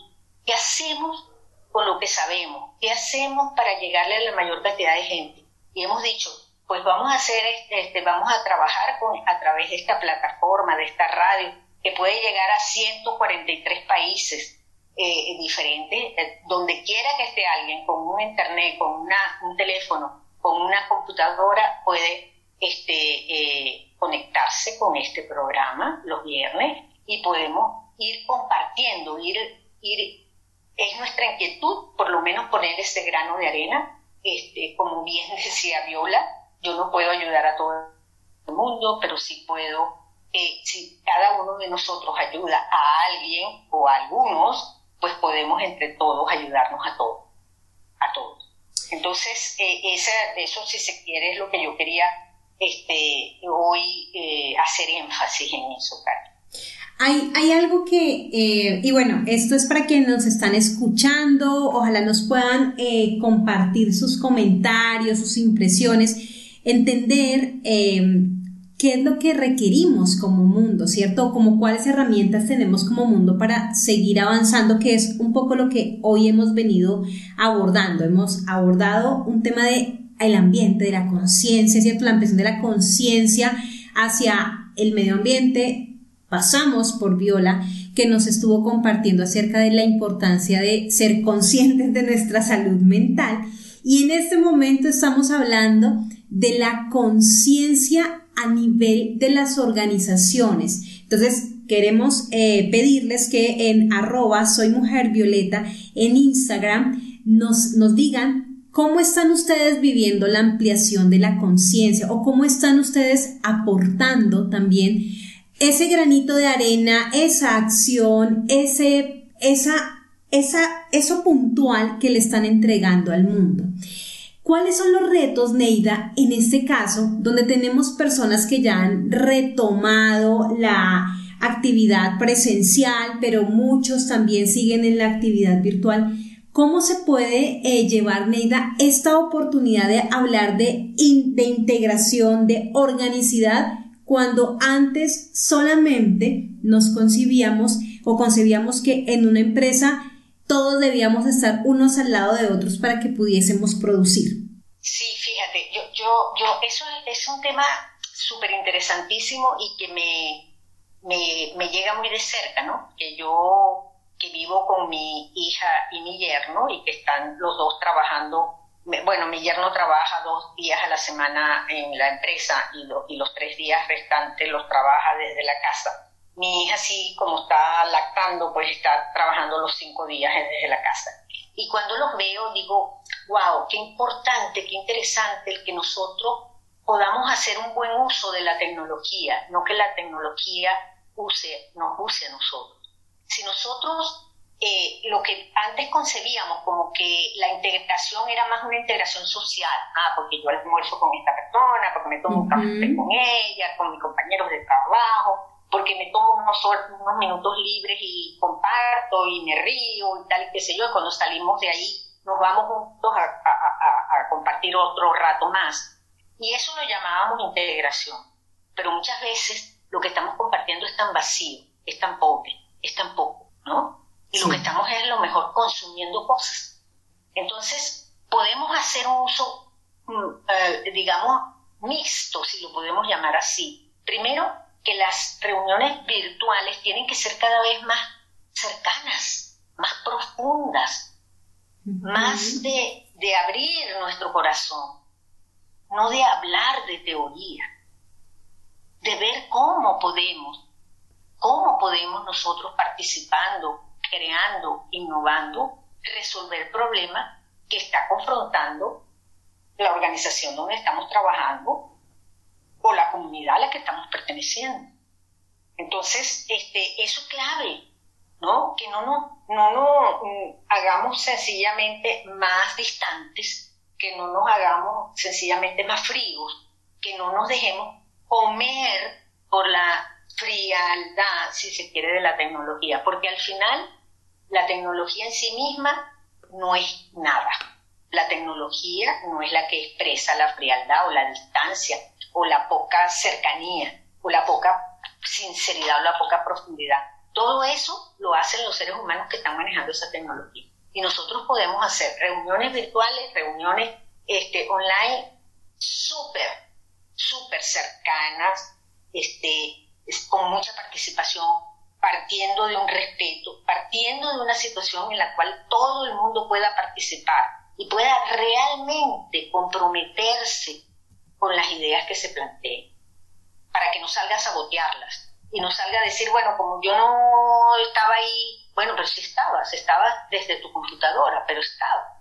Entonces, no perder esas oportunidades de participar, de expresar, de, de decir lo que realmente creemos no jugar mm. al, digamos, ese doble juego, como decíamos nosotros en los años 90, ¿no? Que muchas veces veíamos en las empresas, yo como consultora y un gran maestro mío que ya no está aquí en esta tierra, que se llama Eleazar Grimbal, él, decía, él me enseñó una frase muy, muy genial, él decía, fíjate, observa que muchas veces en las empresas la gente parece que está jugando este eh, ping pong, ¿no? Está jugando tenis de mesa, ustedes saben, eh, por arriba, pero resulta que si uno observa bien, por debajo lo que están jugando es, son, lo que están lanzándose son pelotas de bowling, ¿saben? Ese, el, el bowling, el juego ese que se hace con las pelotas que son muy duras y muy, y muy grandes, ¿no? Que tumban unos pines. Ah, ok, Pues, sí. este, él decía, Los bolos. sí, ya, ya, bolos, bolos, ok, esa es la palabra que no me salía sino en, ajá, en, en- En inglés, sí. Entonces, vemos como que por arriba están jugando ping-pong, tenis de mesa, y por debajo, si los observamos, ¡pam! se están lanzando las pelotas de bolos, ¿no? Sí. Y, que, y que llegan a, las- a los sitios más nobles. ¿Mm? Entonces, eso, si nosotros no encaramos eso, si nosotros no resolvemos esas situaciones, si nosotros no nos hacemos conscientes de que todas esas prácticas son prácticas viejas, prácticas de mucha em, enfermedad, muy poco saludable. Si nosotros seguimos de alguna forma aceptando, haciéndonos la vista gorda o haciendo esas prácticas, prácticas como esas, y hay muchas más, nosotros pues no podemos llegar a una solución feliz, ni podemos estar ar- armonizados con nosotros mismos, ni podemos estar saludables. Nos vamos a enfermar cada vez más. Quisiera, Leida, la- eh, que pudiésemos hacer ya en un, en un minutito como un cierre de la importancia entonces de nosotros pensar la integración. Sí, yo creo que, fíjate que, que, que yo también propondría que nosotros diariamente nos preguntáramos, así como Viola nos decía que ella se ha puesto un propósito y es que cada día, cada semana se pregunta, yo tengo la responsabilidad de por lo menos ayudar a una persona, ¿no? Yo, yo, yo pondría el propósito en que nos preguntáramos todos los días, ¿cuál ha sido mi aporte para la integración de la empresa donde trabajo, de la eh, institución donde, donde presto mi servicio, de la comunidad donde vivo o de la familia donde estoy, donde, de- a la cual pertenezco. O sea, ¿cuál es mi aporte diario? Que a lo mejor es silencio, a lo mejor es expresar en el momento adecuado, a lo mejor es arriesgarnos a decir lo que es lo que hacemos y actuar, y actuar en consecuencia. ¿no? Este, ese sería mi pedimento y sería mi- la práctica que yo les pediría. Pidámonos, preguntémonos diariamente cuál es mi aporte hoy. Y, en la noche, en la mañana y en la noche decir, a ver, he cumplido con el aporte que dije en la mañana que iba a hacer a la empresa, a la institución, al conglomerado, a la, a donde, a la comunidad donde vivo, etc. Bueno, para cerrar este segmento, eh, el día de hoy, Neida nos quiere compartir una canción que les confieso es la primera vez que escucho, pero me gustó muchísimo y es de Rosalén. Se, se denomina, se, su nombre es Y Busqué. ¿Por qué hoy poder poner esta canción, Neida? ¿Qué significa para ti esta canción o qué mensaje nos quieres compartir con ella? Este viaje interior. Rosalén es una muchacha joven y una intérprete y cantautora española. Y esta canción no la habías escuchado porque es muy nueva. Ella la acaba de sacar en su nuevo disco y la acaba de presentar.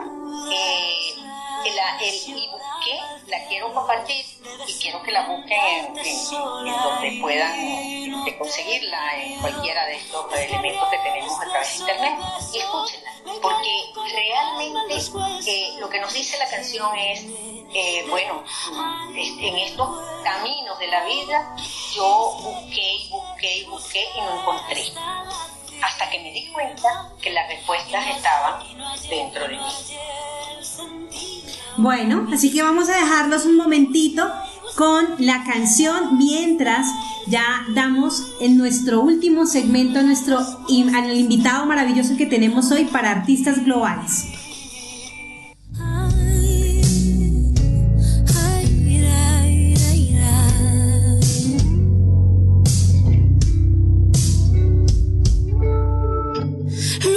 Luna plena llena de agua fría, ilumina la noche herida, como el pájaro muestro atenta mis alas. Miro desde arriba la que arriesgas la que. Bueno, pues vamos a buscar entonces y busqué de Rosalén.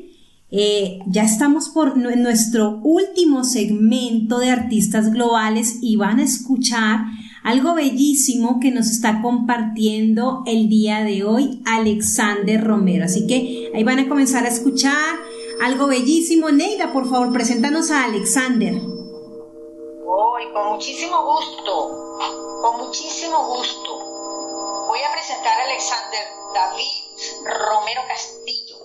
Y tengo que decirles con mucha alegría eh, que Alexander David Romero es eh, pues hijo de el padre de mis hijos, el hijo mayor del padre de mis hijos, eh, de su primer matrimonio.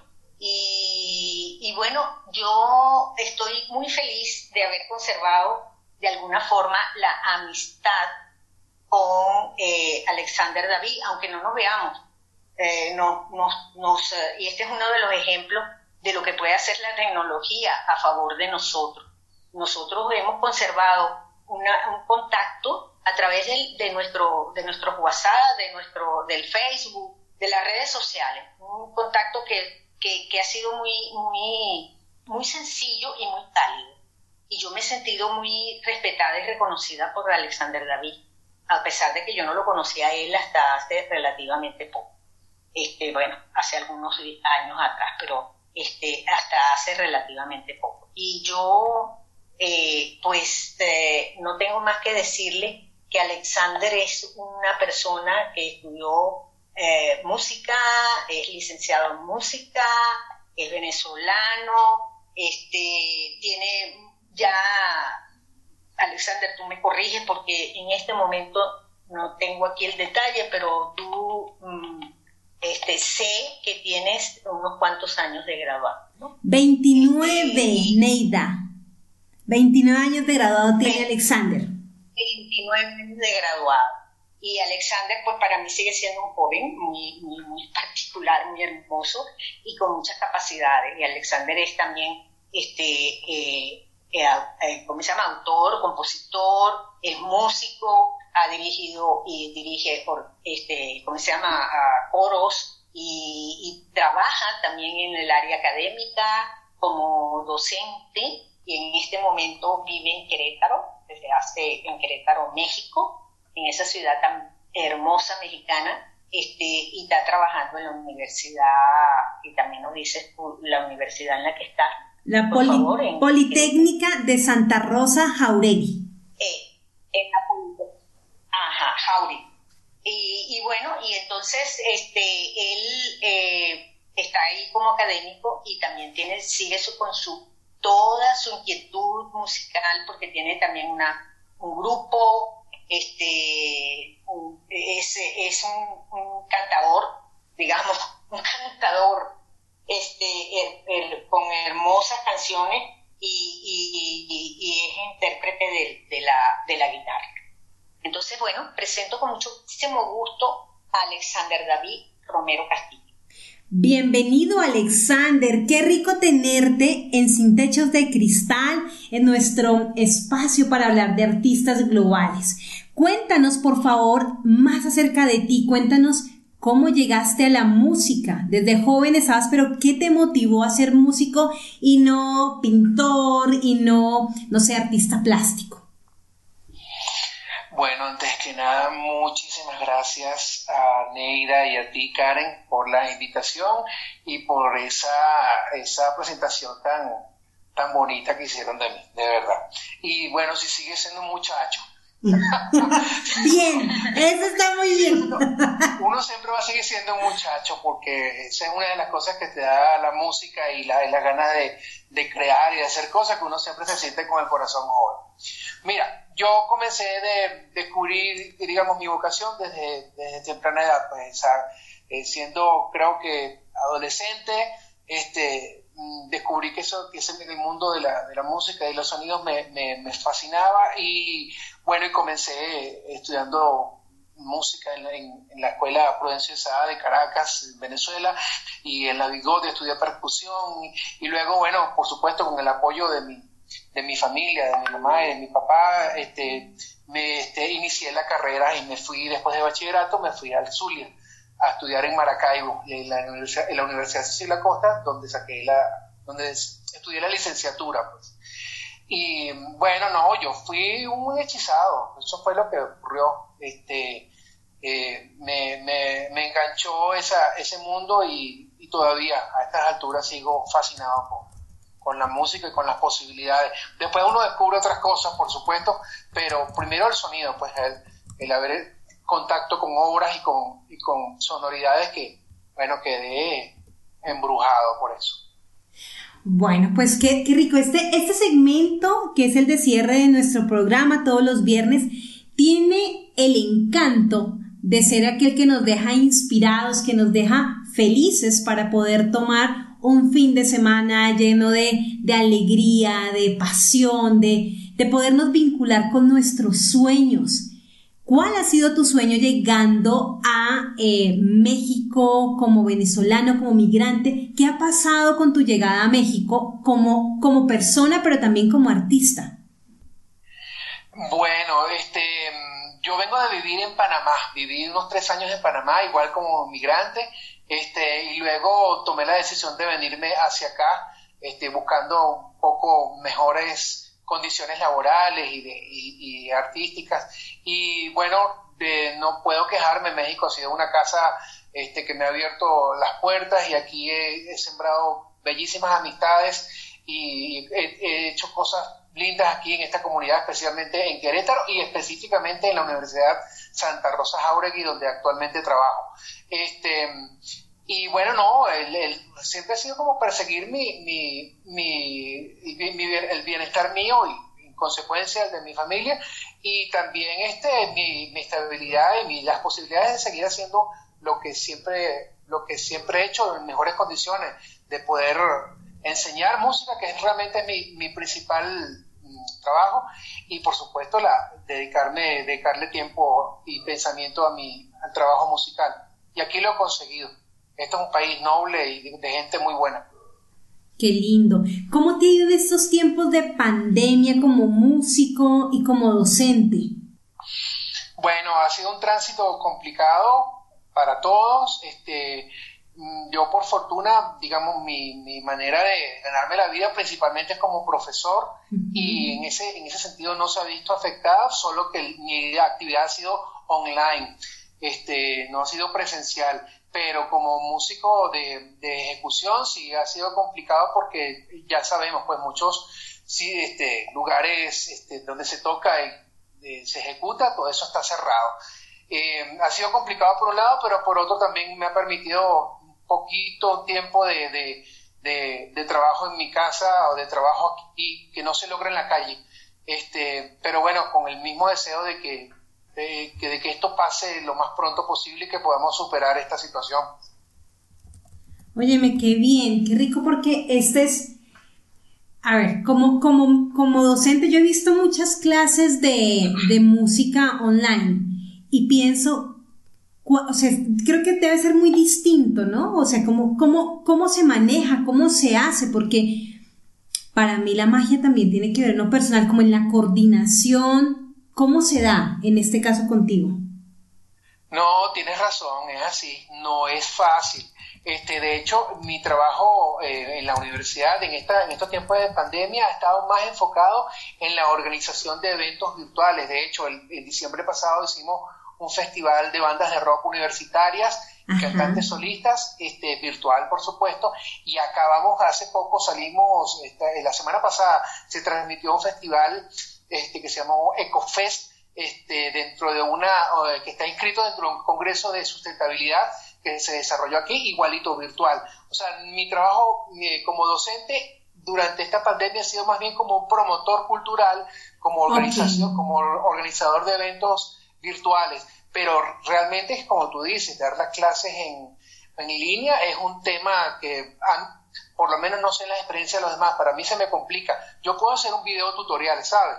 Y, le hago seguimiento a los muchachos, pero en efecto la cercanía, la proximidad con el, con el alumno y corregirle la posición de la mano y corregirle el, sonido, eso se logra en trabajo presencial, no así. Claro. Bueno, y antes de la pandemia vamos a hablar de cuáles han sido esos retos que has tenido como músico. Cuando, cuando decidiste ser músico, en tu casa te dijeron, muy bien Alexander, o no, de eso no vas a vivir. ¿Qué pasó en ese momento de tu vida? Y qué durante, como en esta decisión maravillosa de perseguir tu sueño, ¿cuáles han sido los retos que has tenido?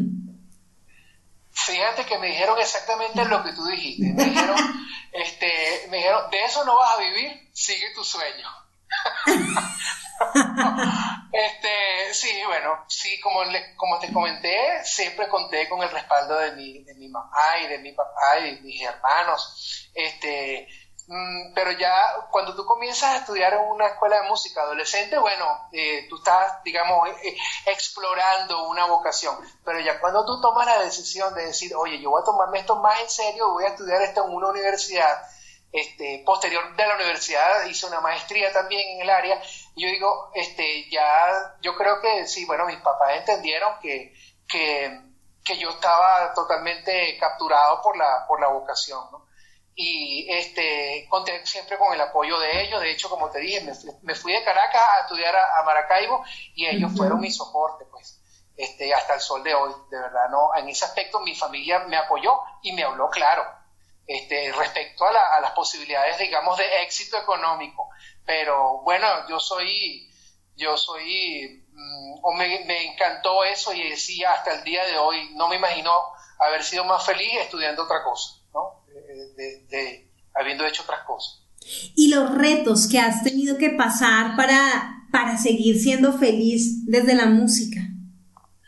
Sí los hay, siempre, siempre los hay, porque digamos no es una, no es una actividad este, mm, convencional. Este, la docencia para mí ha sido un gran soporte, pero este, y en ella me he refugiado y creo que mi, el mejor aporte que he podido hacer yo como, como ser humano ha sido, ha sido hacia mis alumnos porque cuando uno enseña música no solamente enseña sonido o, técnica, sino también uno transmite valores, ¿sabes? Entonces, este, tengo una, este, muchos amigos que hoy en día son amigos, antes fueron alumnos, y yo creo que ese ha sido como, digamos, mi modesto legado ha sido a través de la, de la gente, de los muchachos a los que yo le he enseñado.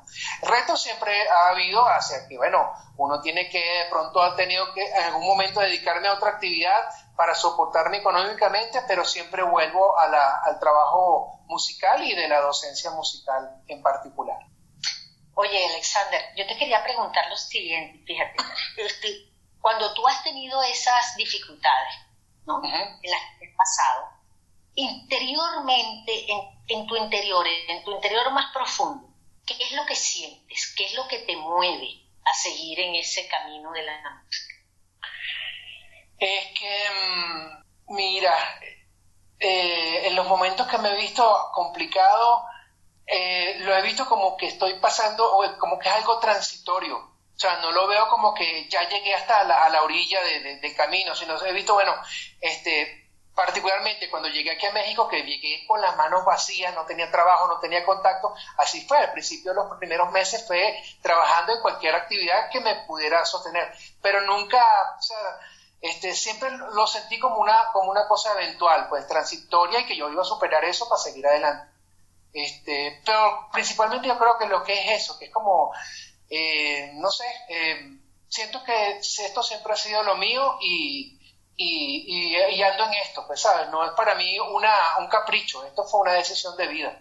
Claro, podríamos decir que tú eh, tienes mucha conciencia de que ese es tu propósito en la vida, hacer música. Sí, sí. Perfecto, bien, bien dicho. Este, no, es que no solamente uno, o sea, mi actividad como, como en la composición o en la creación es una cosa que va, que siempre ha estado conmigo como una, una, un impulso que tengo, pero es trabajar de todo, organizando eventos, dirigiendo agrupaciones, produciendo, eh, he hecho hasta comerciales he hecho, este, digamos, es todo un, mundo que tiene, digamos, es todo un universo que tiene distintos mundos. Hay unos que se dedican, por ejemplo, solamente a la ejecución, otros se dedican a la educación, otros se dedican a la promoción, pero este, uno este, en estas aguas tiene que aprender a nadar en distintas, este, en distintos mundos, ¿sabes? Porque decir que solamente te dedicas a uno solo, bueno, qué bueno que a la persona le ocurre eso y buenísimo, pero en mi caso ha sido así. He tenido esa experiencia multi, no sé, eh, no sé cómo llamarlo, he explorado los mundos del trabajo musical y en todo, he tenido, creo que me ha ido muy bien. Claro, porque lo que se hace con pasión, y yo creo que es eso. y me estás transmitiendo es pasión por la música, lo que se hace con pasión sale excelente. Así, es. Yo estoy, yo te he oído en los tutoriales que tú has puesto en, en, tu, en tu Facebook, en tu Instagram, y me han encantado y los he seguido, ¿eh? Y he aprendido cosas incluso que no sabía. Ah, este, pero también quiero, quiero irte con, una creación. Ya ahorita lo vamos a escuchar porque nos va a cerrar y nos vamos a poner a bailar. O sea, después cuando ya cerremos este programa, les contamos que van a quedar con una canción.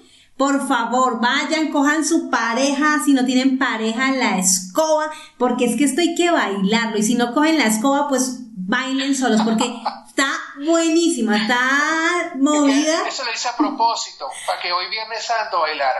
No, no, no, oye, ya, ya me sentí como incitando a cosas que no, pero está buena, está muy chévere esa canción y ahorita vamos a contar. Cuéntanos cuál es la música que más te gusta crear, o sea, tú eres un creador también, pero cuál es ese, ese ritmo, ese género donde, donde te sientes como pez en el agua. Mira, este, yo soy, eh, fundamentalmente soy músico popular, ¿ok? Eh, para diferenciarlo del músico académico. El músico académico es el que trabaja más en el área académica como en orquestas sinfónicas, etcétera. Yo soy músico popular y dentro de la música popular, bueno, eh, creo que lo que más me mueve es la música latina, la, la tropical, la caribeña.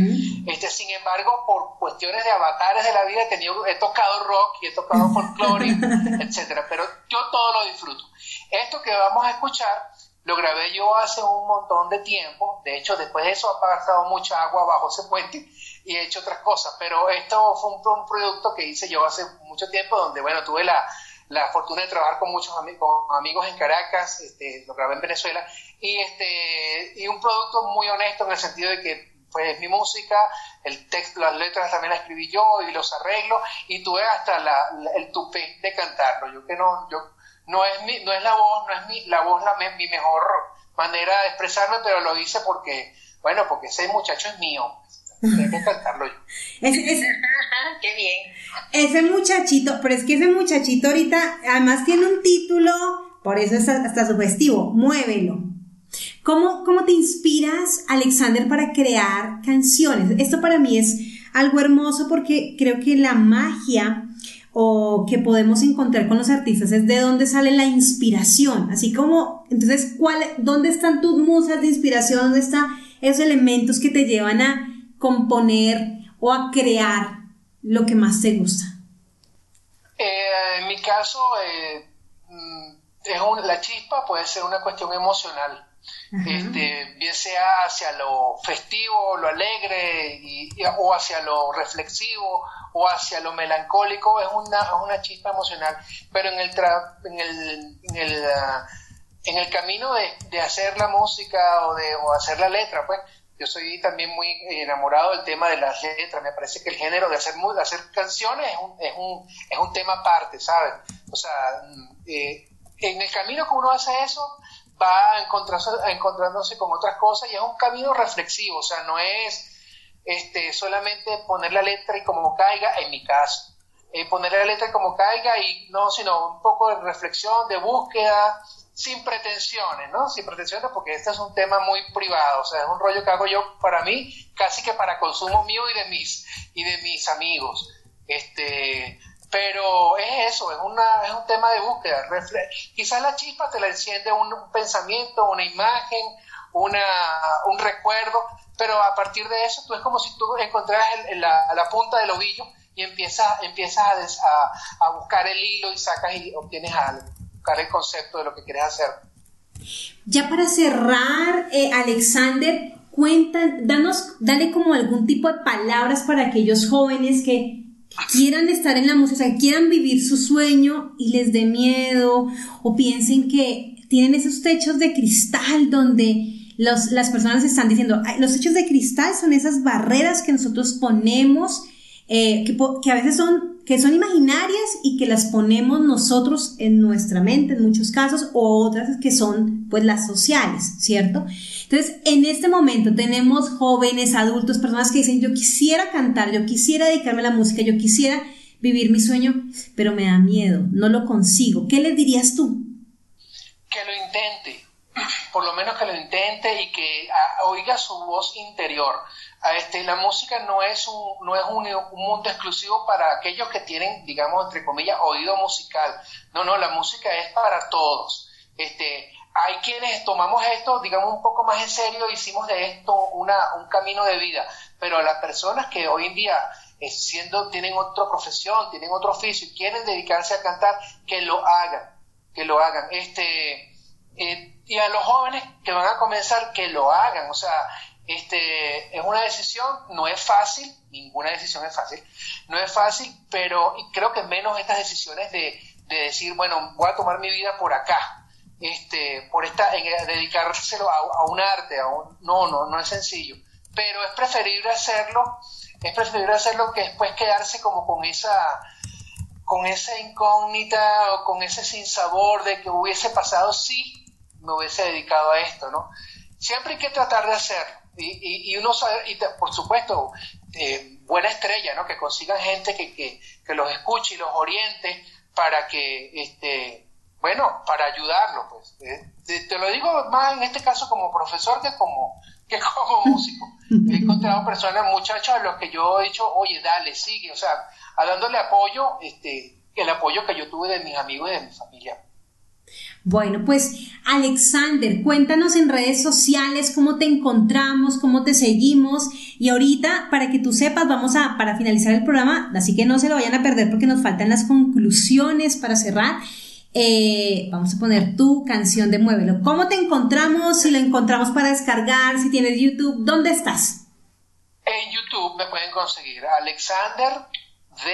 Romero. Esa es, eh, esa es una, una página YouTube que tengo. Este, digamos, donde está la música que, o una de las músicas que vas a poner ahorita están ahí puestas. Hay algunas músicas de ese disco de- y hay unos arreglos que he hecho porque hice para un, otros grupos y hay una música electroacústica, o sea, hay otras cosas. Pero en esa dirección, Alexander D. Romero eh, YouTube.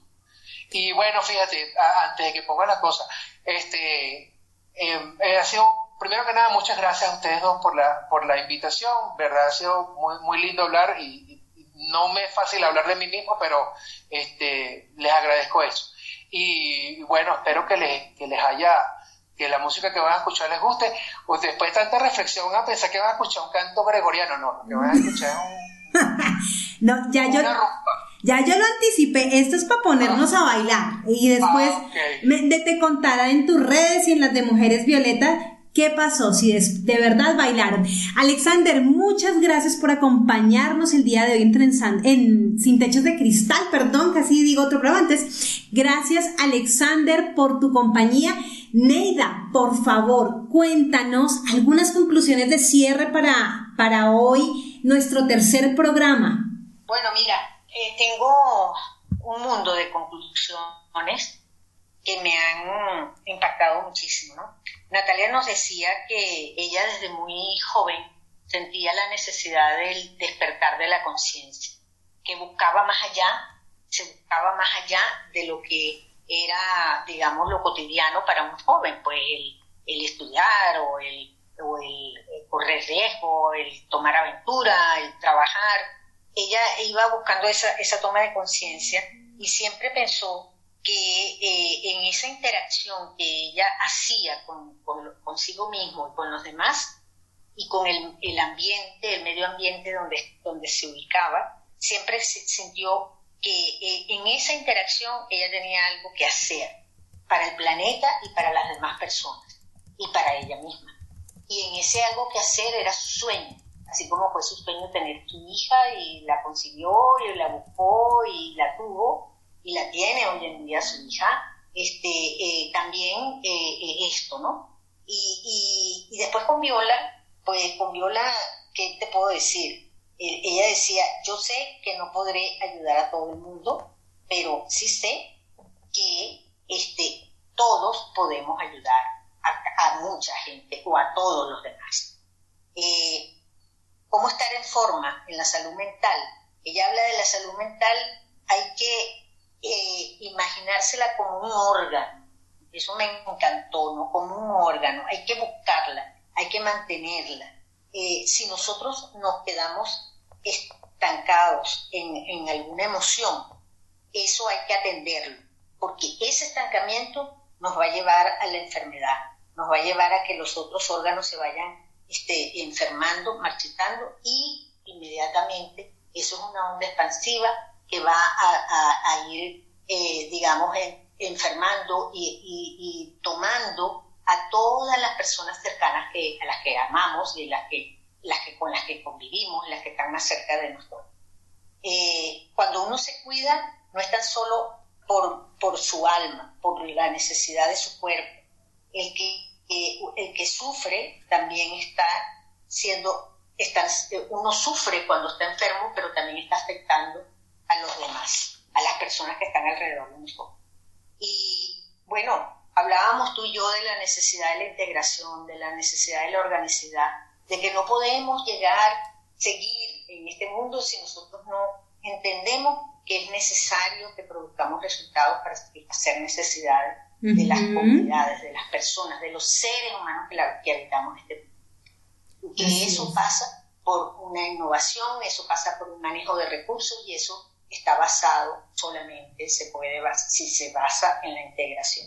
Y por último, Alexander nos dice, pues que desde muchacho estudió música, de que él sabía que eso no era para él un capricho, que él sabía que eso no era en un momento determinado lo único que, que le movía su piso, digamos. Él sabía que esa era su pasión y ahí lo tenemos. Estuvo, emigró de Venezuela por las condiciones que hay en Venezuela en este momento, vivió en Panamá tres años estuvo buscando la forma de expresarse en Panamá, este, luego se mueve a México y allí consigue en esta universidad, Santa Rosa Jauregui, en, en, Querétaro, este, consigue la forma en la que se está expresando. Y lo cierra y vamos a cerrar el programa con un tema de Alexander de Así es. Neida, muchísimas. Que es su pasión. Así es, Neida, muchísimas gracias. Por favor, síganos en arroba soy mujer. La página de Mujeres Violeta es www.mujeresvioleta.org. Y nada, ya les dejamos con esta delicia para que bailemos. A todos y a todas nos encontramos la próxima semana, el próximo viernes, ya de 1 a 3 de la tarde, hora Ciudad de México, pero también Colombia, porque este fin de semana cambia el horario en México. Para todos un gran abrazo y a disfrutar. Ya les dejo la canción a todo volumen.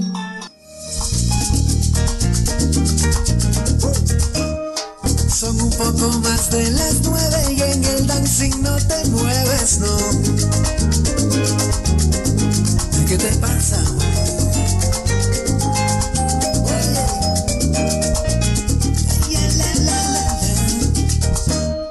La gente que pagó su entrada no se ha quedado sentada y tú jugando bancao.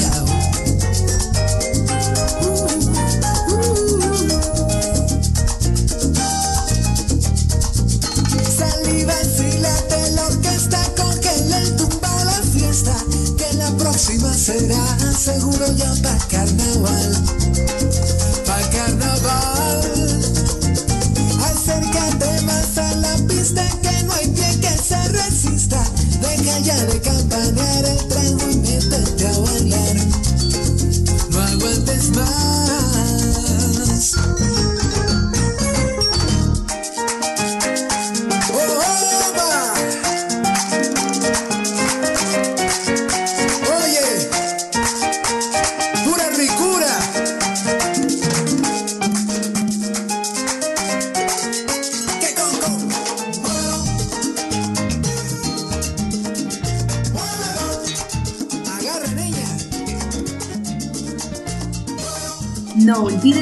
Tus comentarios del episodio en nuestras redes y visita www.mujeresvioleta.org.